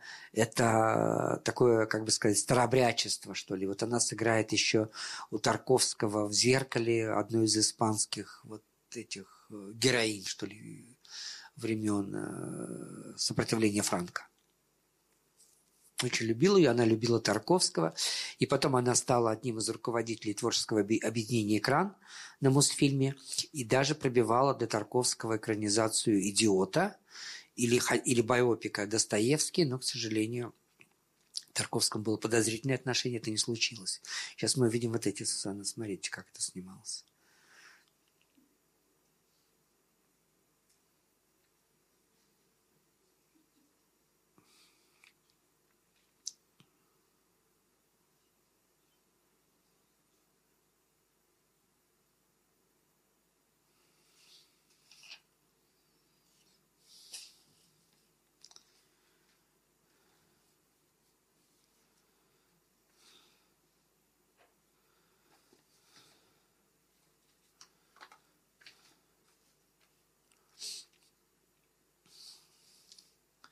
А сейчас дайте нам свет, еще несколько цитат, чтобы как бы вот достойно завершить эту тему. Тарковский и, Тарковский и Курасава. И э, хотя, конечно же, мы к этому еще, наверное, вернемся, если не сегодня, то в следующий раз. Сейчас я хочу просто найти фотографию, где они вместе. Вот. Вот. И зачитать вам несколько цитат. Итак, в, 1900, э, в 1916 э, апреля 1972 года киновед Леонид Константинович Козлов, Леонид Константинович Козлов, я знал его, составил со слов режиссера Тарковского список десяти его любимых фильмов. «Дневник сельского священника», «Причастие», «Назарин», «Земличная поляна», «Огни большого города», «Сказки туманной луны после дождя», «Персона», «Мушет», «Женщины в песках», «Сейф самураев». Вот любопытно, что здесь, во-первых, три японские картины, в том числе и «Семь самураев». Он был мне как младший брат, с любовью рассказал Курасава о встрече с Тарковским в Московском доме кино. Когда тот запел ему песню «Воинов» из «Семи самураев». С этого фрагмента, мы, с этой песни, собственно говоря, мы и начинали а, сегодняшний разговор. Я, я люблю все фильмы Тарковского, говорил японский режиссер. Мне близка его концепция человеческой жизни и его концепция кино. Тем не менее, я почти всегда не согласен с тем, что у него получалось в итоге. Тарковский – поэт, а я – нет. Но, в принципе, вот это замечательно, потому что, конечно, э, большой худож... один большой художник не должен любить другого большого художника. Э, ну, известно, например, что когда Тарковский снимал фильм «Жертвоприношение», он снимал его практически в тех местах, где работал Инбар Бергман. А когда предоставилась возможность им лично познакомиться, они тут же разбежались в разные стороны, чтобы это знакомство не состоялось. Причем при том, что отзывы друг о друге всегда были самые высокие, и, может быть, быть, даже Бергман оценивал Тарковского значительно выше, чем, э, по, по крайней мере, вот в своем пафосе, чем те слова, которые говорил о Бергмане сам Андрей Арсеньевич Тарковский. А вот с Курасавой, видите, как-то сложилось все совершенно иначе. Но это было связано с фильмом э, Дерсоу Зала, о чем мы поговорим в следующий раз, и тем, что, конечно, он в эти годы стал своим на Мосфильме обитателем. Еще писал Тарковский. У Карасавы еще всегда интересен социальный анализ истории. Если сравнивать «Семь самураев» и американскую версию, э, ремейк этого фильма «Великолепную семерку», о, о нем, об этом мы в следующий раз поговорим, э, взявшую тот же сюжет, это особенно очевидно. Историзм Курасавы строится на характерах, причем на, не на условных, а вытекающих из обстоятельств жизни, которые живут герои. Судьба каждого самурая индивидуальна, при том, что каждый из них не обладая ничем, кроме умения владеть мечом и не желая с гордостью ничем иным заниматься, находит себя в служении крестьянам в защите их от врагов. Совершенно гениальный текст там в конце фильма. Помните, над могилой, когда они сеют рис, самураи приходят и уходят, а народ остается. Вот в чем идея. Они, как ветер, их приносят и уносят. На земле остаются крестьяне. И вот уже э, цитата из Курасавы. Э, Тарковский сказал мне, что он всегда видит, э, смотрит «Семь самураев» перед съемкой своих новых фильмов. Это говорит о том, что я всегда вижу его, Андрей Рублев, перед съемкой. Ну, что даже обменялись такими комплиментами. Я не думаю, что э, работая, скажем, над «Солярисом» или «Сталкером» для, Кураса, для Тарковского был важен фильм «Семь самураев», но э, вот это очевидное влияние на «Семь», влияние на фильм Андрей Рублев, я думаю, вы ощутили. И уж коль прозвучала вот эта последняя фраза, Э, связанная с фильмом «Семь самураев», э, как раз упомина... упоминание последней сцены, я позволю себе ее вам показать. Самураи победили, но ценой потери семи самураев осталось трое. И этих четверых героев оплакивают только оставшиеся самураи. А крестьяне торжествуют. Они в своем жизненном цикле посевная, сбор урожая, праздники по поводу сбора урожая, в связи с этим женитьбы, какой-то налаженный быт, налаженная семейная жизнь. И только эти гордые люди, люди, исповедующие какой-то высший дух, аристократия Японии, стоит у могил своих товарищей.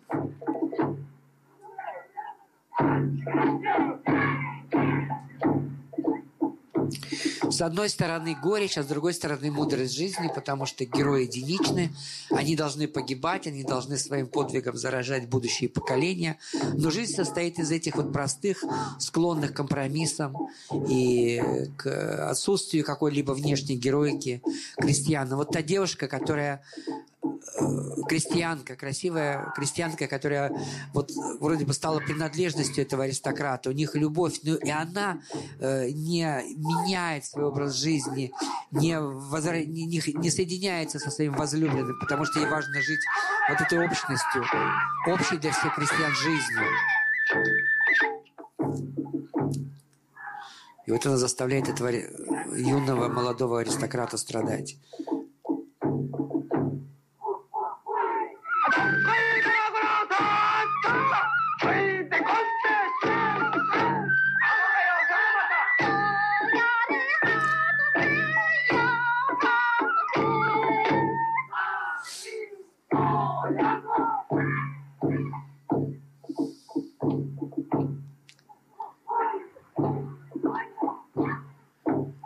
Неоднозначный финал. Э, вот в той американской версии «Семи самураев», «Великолепной семерки» мы этого не найдем.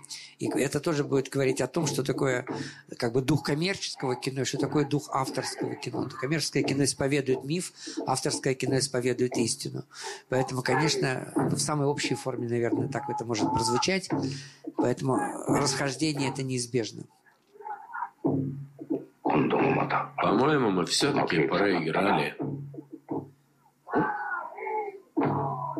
Крестьяне – победители, а не мы. Не мы.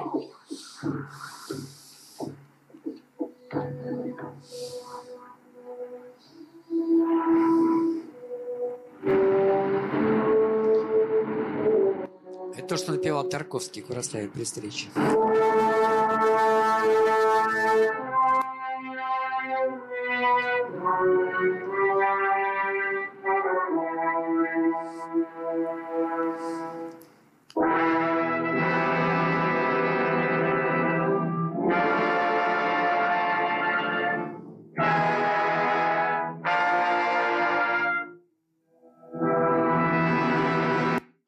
Такой конец фильма. И дальше я думал перейти к фильму, 7, э, к фильму «Великолепная семерка», но э, вдруг я, ко мне в голову пришла одна такая неожиданная мысль. И она заключалась в том, что ведь что такое «Семь самураев»? Это приготовление к битве, это это две трети фильма, когда идет э, и сбор самих вот этих самураев. Не все, кстати, из них оказываются самураями, но тем не менее это боевая семерка. Это продумывание каждого шага. И, наконец, последняя треть фильма – это встреча с разбойниками. Опять же, несколько предусмотренных, продуманных шагов, которые позволяют из этих э, как бы нейтрализовать э, эту довольно большую группу людей, 40 человек, самураев 7, и побеждают, так сказать, 7 человек. И тут я вспомнил фразу одного советского фильма. Война – это не тот, кто кого э, поубивает, а тот, кто кого передумает. Я думал, почему я вспомнил этот фильм. Сейчас я вам покажу две сцены из этого из Курасавы из этого фильма, и вы поймете, может быть, я не так уж и не прав. Минуточку. Одну минутку. Это фильм «А зори здесь тихие». Это Станислав Ростоцкий, 72 год, шорт-лист Оскара.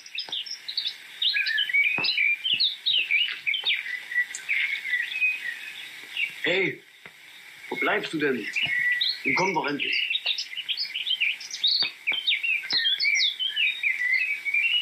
Schrei doch nicht so. Ich komme schon. Naja, da war Wald und Dschungel. Pass auf. Hier muss irgendwo ein Fußweg sein. Ja, aber auch. Итак, там семь парней, здесь пять девушек. Семь парней должны отразить отражение большого по численности отряда, забытой, заброшенной Богом и людьми деревни. Здесь примерно то же самое, потому что, в общем, девушки не на главной линии фронта, они единичницы.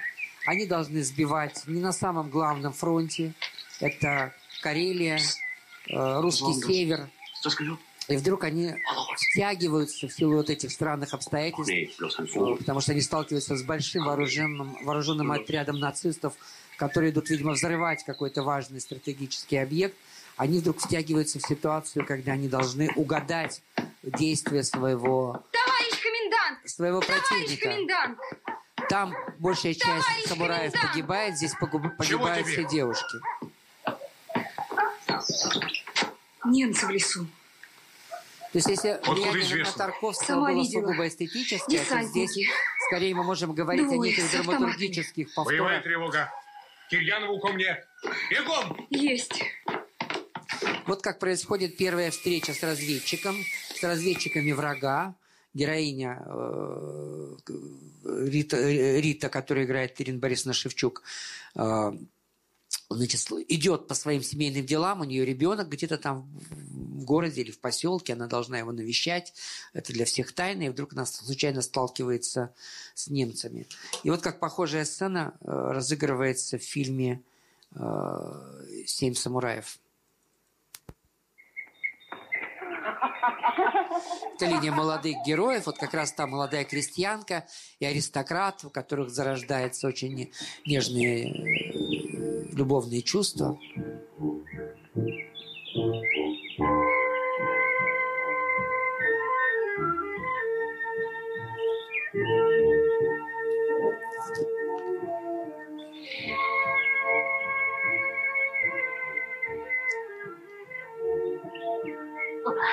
Жаль, что я не родилась в семье самурая.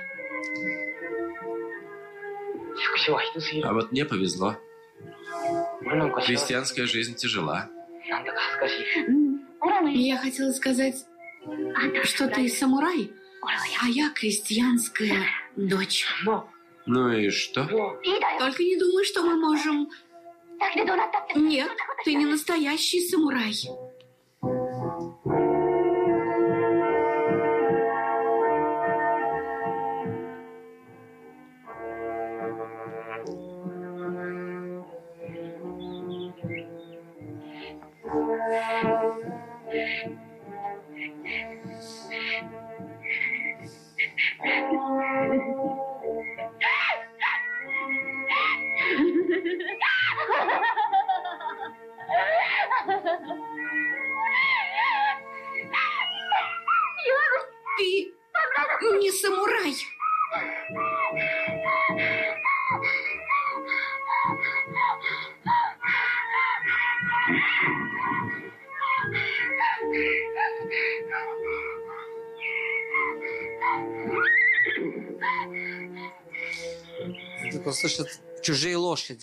Здесь нет лошадей, это бедная деревня. Что это? Так неожиданно себя выдает фраг. Разведчики, которые пришли проведать, что в этой деревне, можно ли их снова ограбить. Видите, личная сцена, которая становится поводом для такого сюжетного э, развития.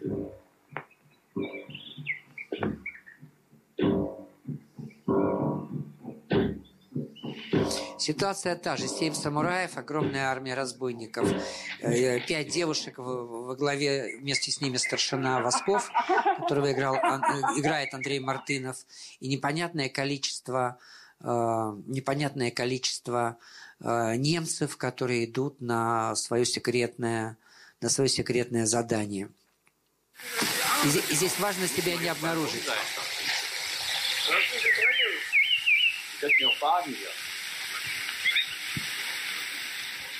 Что делать? То есть они думали, что их трое, поэтому и вызвались эти девушки пойти, как бы и перехватить их. И уж Восков, как опытный Нет, вояка, считал, что он сам вырежет. сюда забрались. А оказалось их много. Осторожно идут лухоманию, чтоб противник не обнаружил. Чтоб тихо, незаметно просочиться к своей цели. А может, нужно, чтобы они нас увидели, а мы их вроде и не заметили. Тогда, возможно, отойдут и вокруг Легонта озеро затопают. А вокруг-то сутки хоть бы. Ну, а кого я им покажу? Себя да вас четверых. Ну, вышлют они разведку, обнаружат, что нас пятеро. Окружат и без единого выстрела в пять ножей снимут всех пятерых.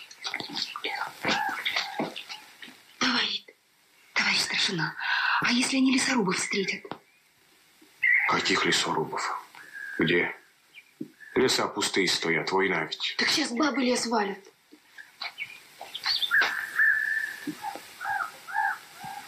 Верно, девчат. Тонко придумали. Мы ему устроим представление. И местечко, я знаю, подходящее.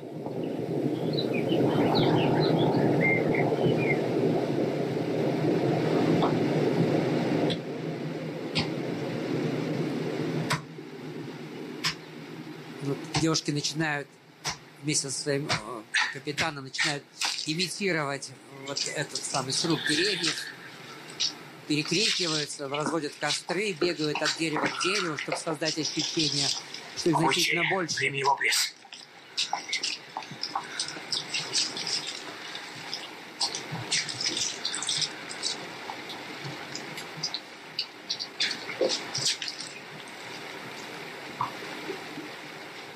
Девчата наши идут.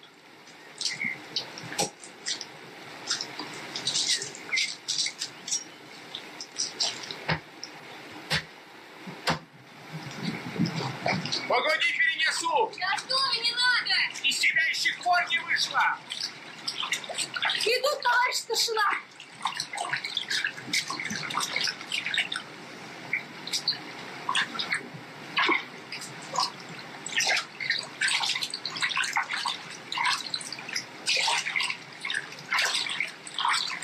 Ой, водичка холодная! Подол подыми!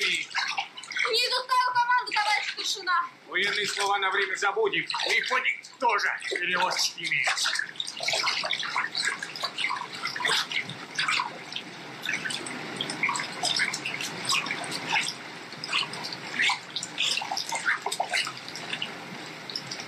Рюмка с маленькой. Микстура захватилась. Там сырому не больно верь. Давайте, девочки, живенько. Нам еще одно мероприятие надо провести. Живо, живо, живо. Вот вроде вся подготовка осуществлена, но немцев, немцев это не, не может с- с- э, сломить. И тогда Что обнаружены перед... Хорошо подгадали.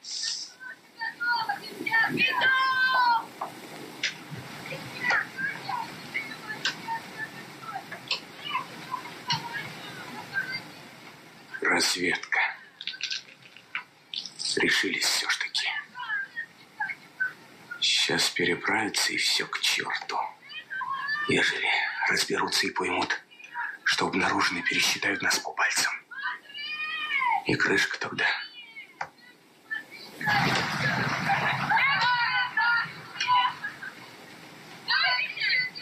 Так.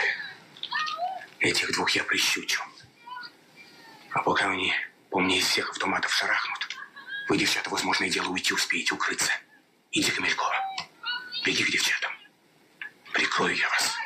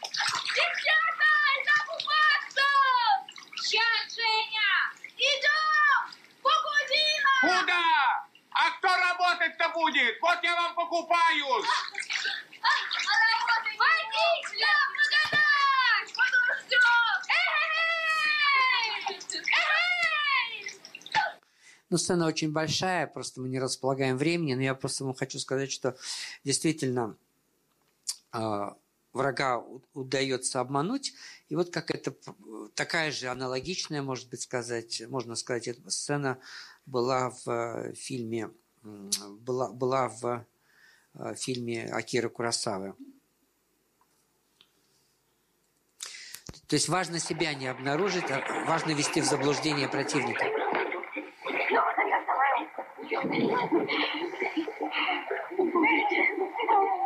Скажи им, пусть успокоятся. Бандитов всего трое. Это разведчики. Они не должны знать, что мы здесь.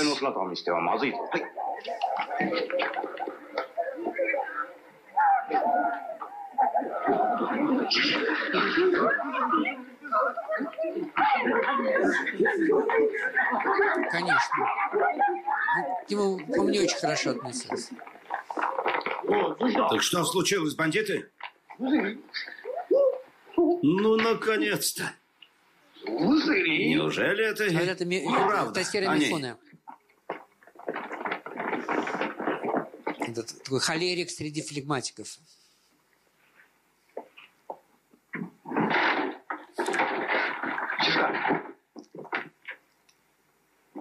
Смотрите, вот они.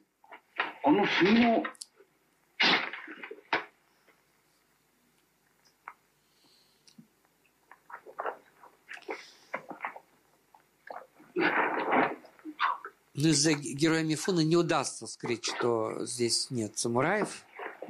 Похоже, это действительно разведчики. Кажется, наш забор их удивил. Но они не поняли, что мы здесь. Они думают, что его сделали крестьяне. Эй, куда вы все подевались? Эй, быстрее сюда.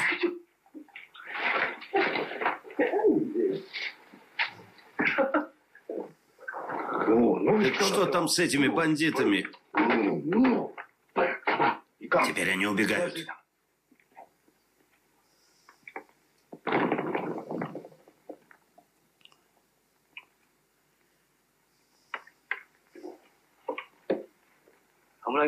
Они не должны передать своим, что здесь самураи.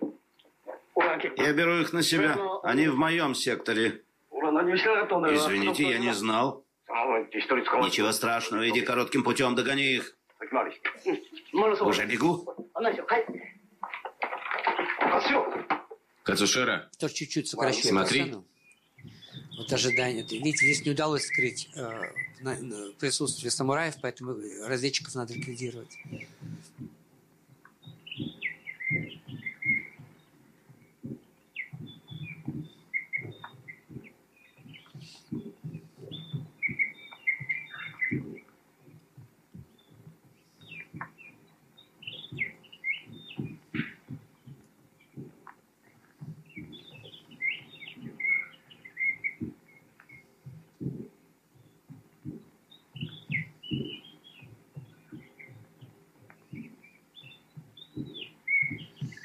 Расслабленная поза самурая, который сидит внизу, она всегда в общем, приводила кинематографистов в какой-то восторг. Потому что он как будто бы отключен от ситуации, он совершенно ни в, ни в чем не участвует. И вдруг достаточно будет одного жеста, чтобы он включился и совершил то, ради чего он замер сейчас, как ящерица, как какое-то неживое существо.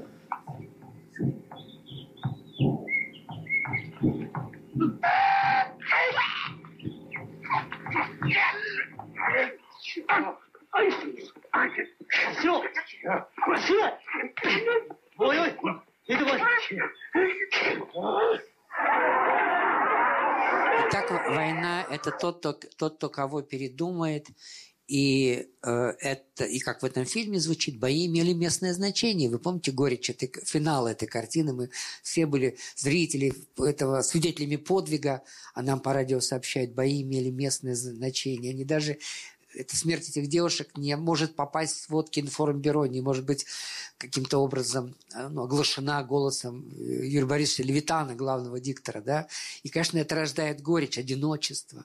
Одиночество, может быть, даже какое-то экзистенциальное одиночество. И я, конечно же, я вам показал финал фильма «Семь самураев», как вот они ощущают свое э, вот это одиночество, ну, находясь на фоне вот этих погибших, поги- на, мо- на фоне людей, погибших своих товарищей. А вот как это решается в фильме «А зори сей стихи». Это тоже финал? Очень. Между прочим, эти привидения все еще здесь. Ну? Ага. И так на меня посмотрели, словно мы проникли в их владения. Не иначе клад ищут. Я сейчас пойду и спрошу их прямо, что вы тут делаете? Присоединяюсь. Пойдем обратим их в бегство. Правильно, ибо все это наше, и пусть не мешают нам быть дикарями. Тут, конечно, немножко трагизм, так сказать, смазан такой советской э, ну, какой-то благостностью, да, вот связь поколений, не просто этот, уже постаревший герой Андрея Мартынова приехал на место гибели своих любимых девушек, а он вместе с внуком или с сыном, сыном, по-моему. Все, батя. Ну вот и ладно, Игорь.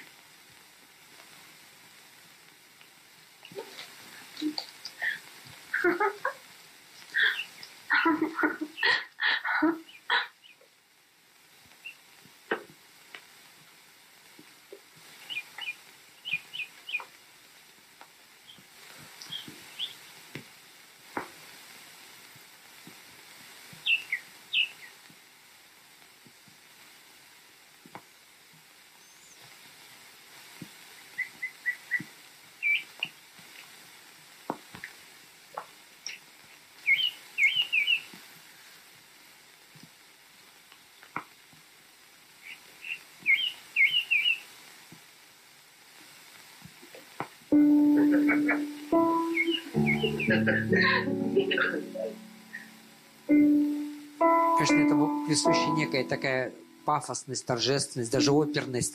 Композитор Кирилл Молчанов ведь потом для Большого театра даже написал оперу «Зори здесь тихие».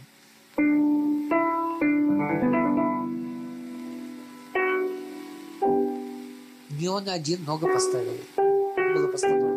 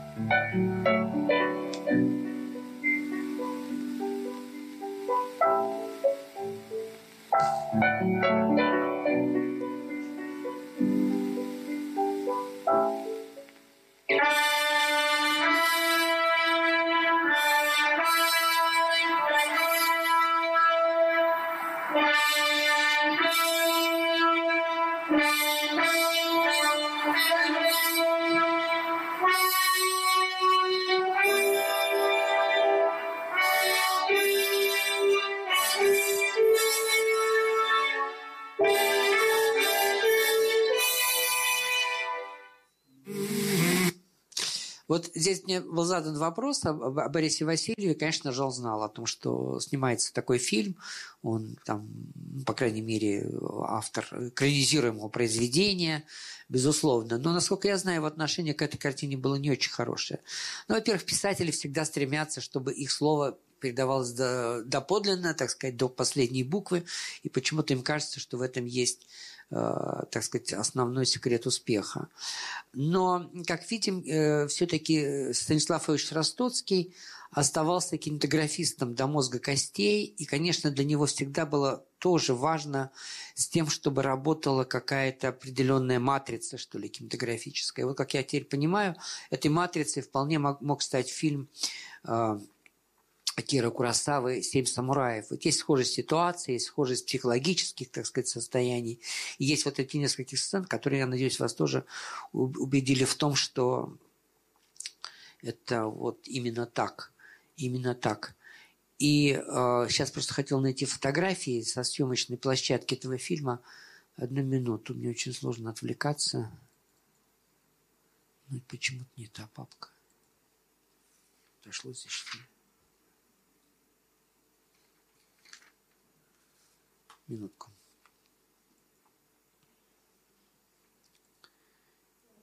Вот здесь. Угу.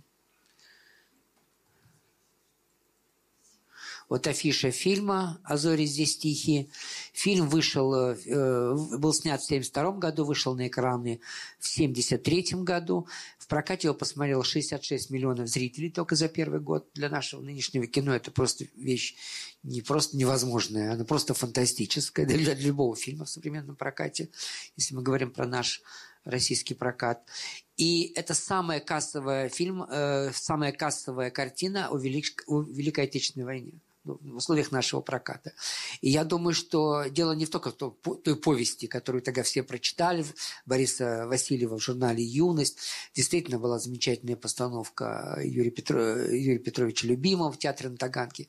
Эту, э, эту инсценировку ставили во многих театрах, во многих театрах. Но фильм должен был опираться на некое жанровое клише. И я думаю, что именно это жанровое клише сделало этот фильм увлекательным, потому что, ну, все-таки есть большая категория зрителей, которые принципиально не смотрят фильмы о войне, не хотят никакой психологической перегрузки, не хотят какого-то смыслового такого, как бы давления, да, на, само, на, на самих себя. И все-таки важно было то, что вот такая большая... Поэтому, конечно, картины Гайдая в этом смысле всегда будут более предпочтительны, чем фильмы там Дорчука или там, тем более Тарковского. Но вот в данном случае, конечно, Тарко... э, Ростоцкий, вот мы видим съемочный момент этой картины, и это съемочный момент, ведь режиссерское кресло, Ростоцкий сидит к нам спиной. Вот в данном случае Ростоцкий, конечно, был э, человеком, который обладал вот этой самой профессией. Как я теперь понимаю, это был, конечно, режиссер абсолютно голливудского масштаба. И недаром он не единожды был э, удостоен э, этого звания номинанта премии «Оскар», потому что вторая его, следующая его картина не следующая, да, следующая его картина «Белый бим, черное ухо» тоже попала в пятерку лидеров мирового кинопроката. Что такое шорт-лист Оскара? Это пять лучших фильмов года, пять лучших фильмов мира в этом году. Ну, по крайней мере, по версии американских академиков. Могут быть другие версии, но сейчас я говорю о том, что тоже есть как бы степень большого признания. Другой вопрос, что в советское, в советское время этому вообще не придавали значения. Ну, ведь это же номинант Оскар, это же не Оскар. Это сегодня мы там чемпионат мира по футболу, и мы радуемся, попали в четвертьфинал это смотришь с каким-то большим недоумением, э, вдруг становишься тут же каким-то антипатриотом, потому что, оказывается, этому тоже надо радоваться. И вот тогда примерно, может быть, такое глупое шапка закидательства было против, эм, так сказать, Голливуда, или, может быть, даже в большей степени была просто, ну, какая-то реальная недооценка происходящего, понимаете? Это сегодня вот наш Андрей Петрович Звягинцев там с фильмом «Нелюбовь» попал в шорт-лист, уже, так сказать, было событие, гремели все телеканалы, и все там э, при разном отношении к Звягинцеву посчитали нужным об этом сообщить. Тогда нет. Тогда нет. Масса советских картин, которые попадали, особенно в 70-е годы, в шорт-лист Оскара. Ну, например, э, «Братья Карамазовы» Пырьева, э, Чайковский Таланкина, «Военно-полевой роман» э, Тодоровского, э, «Частная жизнь» Райзмана. Это картины, которые попадали в шорт-лист Оскара. Никто никогда об этом, как о какой-то грандиозной победе, не писал. И вот особенно, конечно, обидно за Ростоцкого, Высоцкого, потому что, конечно, два раза попадание в шорт-лист «Оскар» делает его, ну, имя все-таки близкого, близкое к этим небожителям, да, может быть. При этом, э, конечно, он был очень официозным, очень советским таким режиссером, я с ним, будучи главным редактором киностудии Горького, познакомился, когда он уже был, что называется, в опале. А люди в опале – это совсем другие люди. С ними уже легче находишь и общий язык, и общение, и где-то, в общем, понимание. И они вызывают, конечно, невероятное сочувствие. Ну, вот, во всяком случае, у меня такие чувства связывали с Ростоцким, а в те годы нет. И э, тот же Тарковский воспринимал э, Ростоцкого как вот некий полюс своей собственной биографии. И э, вот та же Ирина Борисовна Шевчук, которая здесь сыграла роль Риты Овсяниной, которая, ну, та девушка, которая первая обнаруживает немцев, да, она мне рассказывала, как были вот в эти годы очень в Италии, нас любили, и был большой фестиваль советского кино, туда, по-моему, весь Мосфильм выехал, ну, не знаю, огромное количество актеров, населили всех в разных гостиницах, у всех были разные суточные, это очень болезненно ощущалось, в том числе Андреем Арсеньевичем Тарковским, потому что он все-таки шел по категории «Б», а Бондарчук, Ростоцкий шли по категории «А», Извините, вот у э, нас узкая аудитория, я думаю, мы эти вещи тоже вправе обсуждать и, так сказать, как-то э, анализировать. И вот они даже переползли в отель, где э, находился вот этот самый главный отель этого маленького итальянского города, там был бассейн, и они за счет Бондарчука и Ростоцкого заказывали эти напитки, и как бы даже друг друга к этому подзывали, с тем, что, может, давайте здесь мы отомстим по полной, по полной, почувствуем себя э, в таком советском, в таком, э, совершенно не, не, не для советского человека, так сказать, состоянии. Ну, действительно, так жили эти люди – что, как говорится, не отменяет ни их великих картин, ни э, того, что мы как бы с ними сегодня связываем. В частности, вот таким был Станислав Ильич Ростовский, который поставил «Азори здесь тихие». Я нахожу эту связь между картинами. Надеюсь, вы, я вам, так сказать, это передал, э, потому что действительно законы жанра, они одни. И э, всегда очень важно не то, кто этот жанр придумал. Вообще повторяемость – это закон искусства сколько написано версий той же Ромео и Джульетты, но мы говорим о Шекспире, это никак его не уменьшает, не, не умаляет его значение. Повторяемость – это закон искусства. И, и ремейки имеют право на существование, и, и, и воспроизведение каких-то жанровых конструкций, сюжетных конструкций. Вопрос в том, какое происходит наполнение. Вот, э, скажем, когда я своим студентам показываю американских комиков 20-х годов, Бестера Китна, Чарли Чаплина и Гарольда Ллойда, они говорят, это же у Гайдая, а это же там еще где-то, еще где-то. Я говорю, да. Вопрос, ведь все, все это было придумано тогда, а то, что делали потом, это, это интерпретация. А почему вы решили, что интерпретация ну, обладает каким-то меньшим смыслом или значением, нежели, так сказать, откровение? А, э, что-то придумать, что-то сделать значительно, значительно сложнее, может быть, даже все великое давно уже, так сказать, изобретено. Во всяком случае, эпоха постмодернизма, она и была возможна, потому что надо было вот с этой, с этой мыслью как-то э, просто, ну, э, э, как-то как, как эту мысль принять и, может быть, на ней себя на этой мысли себя успокоить. Вот. Ну, я на этом завершаю, но хочу сказать, что тема оказалась значительно больше, как я вам уже сказал, чем я думал. И поэтому в следующий раз мы поговорим про то, что связано с картиной э, «Великолепная семерка». Э, эта, система, эта картина уже снята в системе Голливуда. Этот фильм входит в десятку самых кассовых фильмов в советском кинопрокате. Вот вам опять же Курасава, да, прямой, прямой ремейк, уже не то чтобы отсылки к эстетике, к сюжету, к жанру. Вот. И мы просто завершим фрагментом из «Великолепной семерки».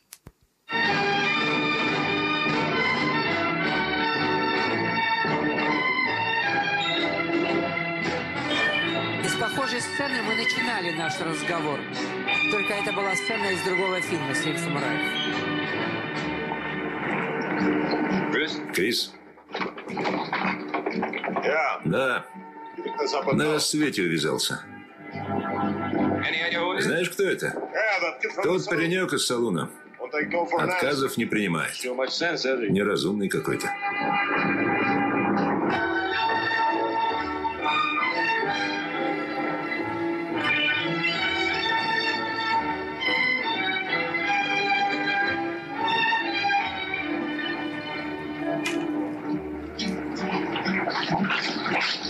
Шея затекла следить за ним. Езжай рядом с ним, раз забыть не можешь. Ну, долго он не протянет. Да ну. Едет один, в пыли, в жару. Это как раз герой Тазира Мифуна, который не да. был, оказался не самураем. Но он привязался и в итоге занял да. это седьмое место.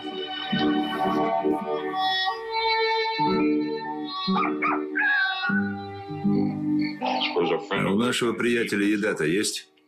Может, схожу, отнесу ему? Он не до еды охочет. Привяжу банку ему к хвосту. Он как зуб, который не почешешь. Оставь его.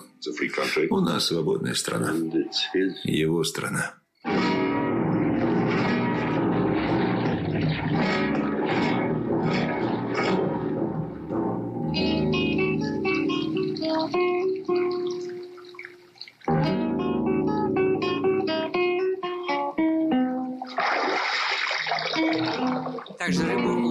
Руками.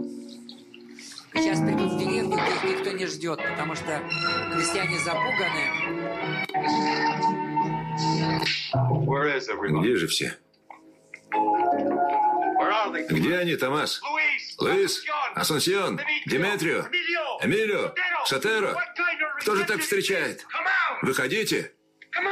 Встретьте их, пока мы не умерли со стыда.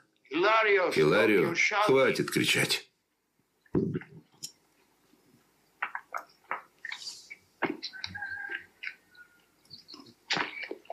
Разве это встреча? О чем они думают?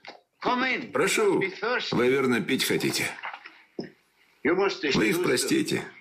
Они крестьяне. Боятся всех и всего. И дождя, и засухи. Что лето будет жарким, а зима морозной. Свинья без поросят, крестьянин боится, что будет голодать. Поросят слишком много, он боится, что она будет голодать. Не надо извиняться. Мы не ждали цветов и речей. Завтра день основания деревни. Будет праздник. Вы увидите их в лучшем свете.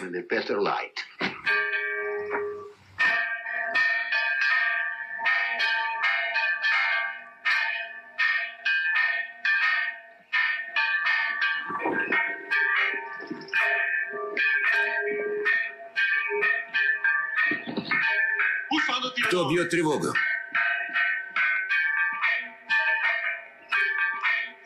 Кто бьет тревогу? Я.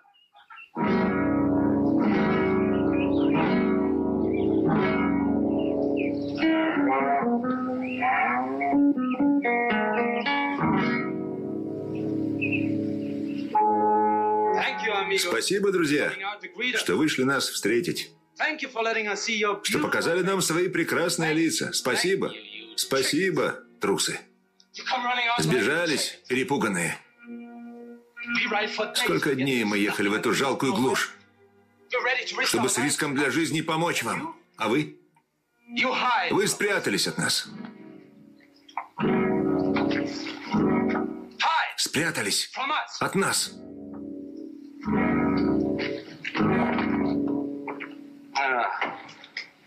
Но когда опасно, вы другие.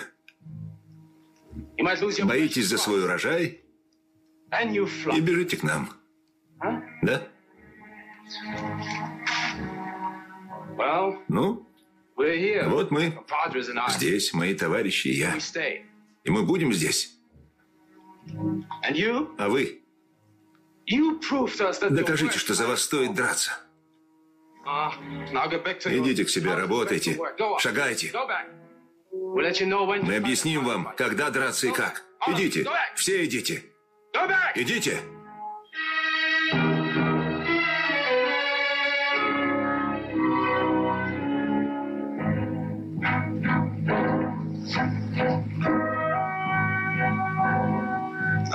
Теперь нас семеро. Вот такая, такая где предварителя этих вот героев э, играет Юл Бриннер, актер русского происхождения, но об этом мы поговорим уже в следующий раз. Вот. Вам спасибо.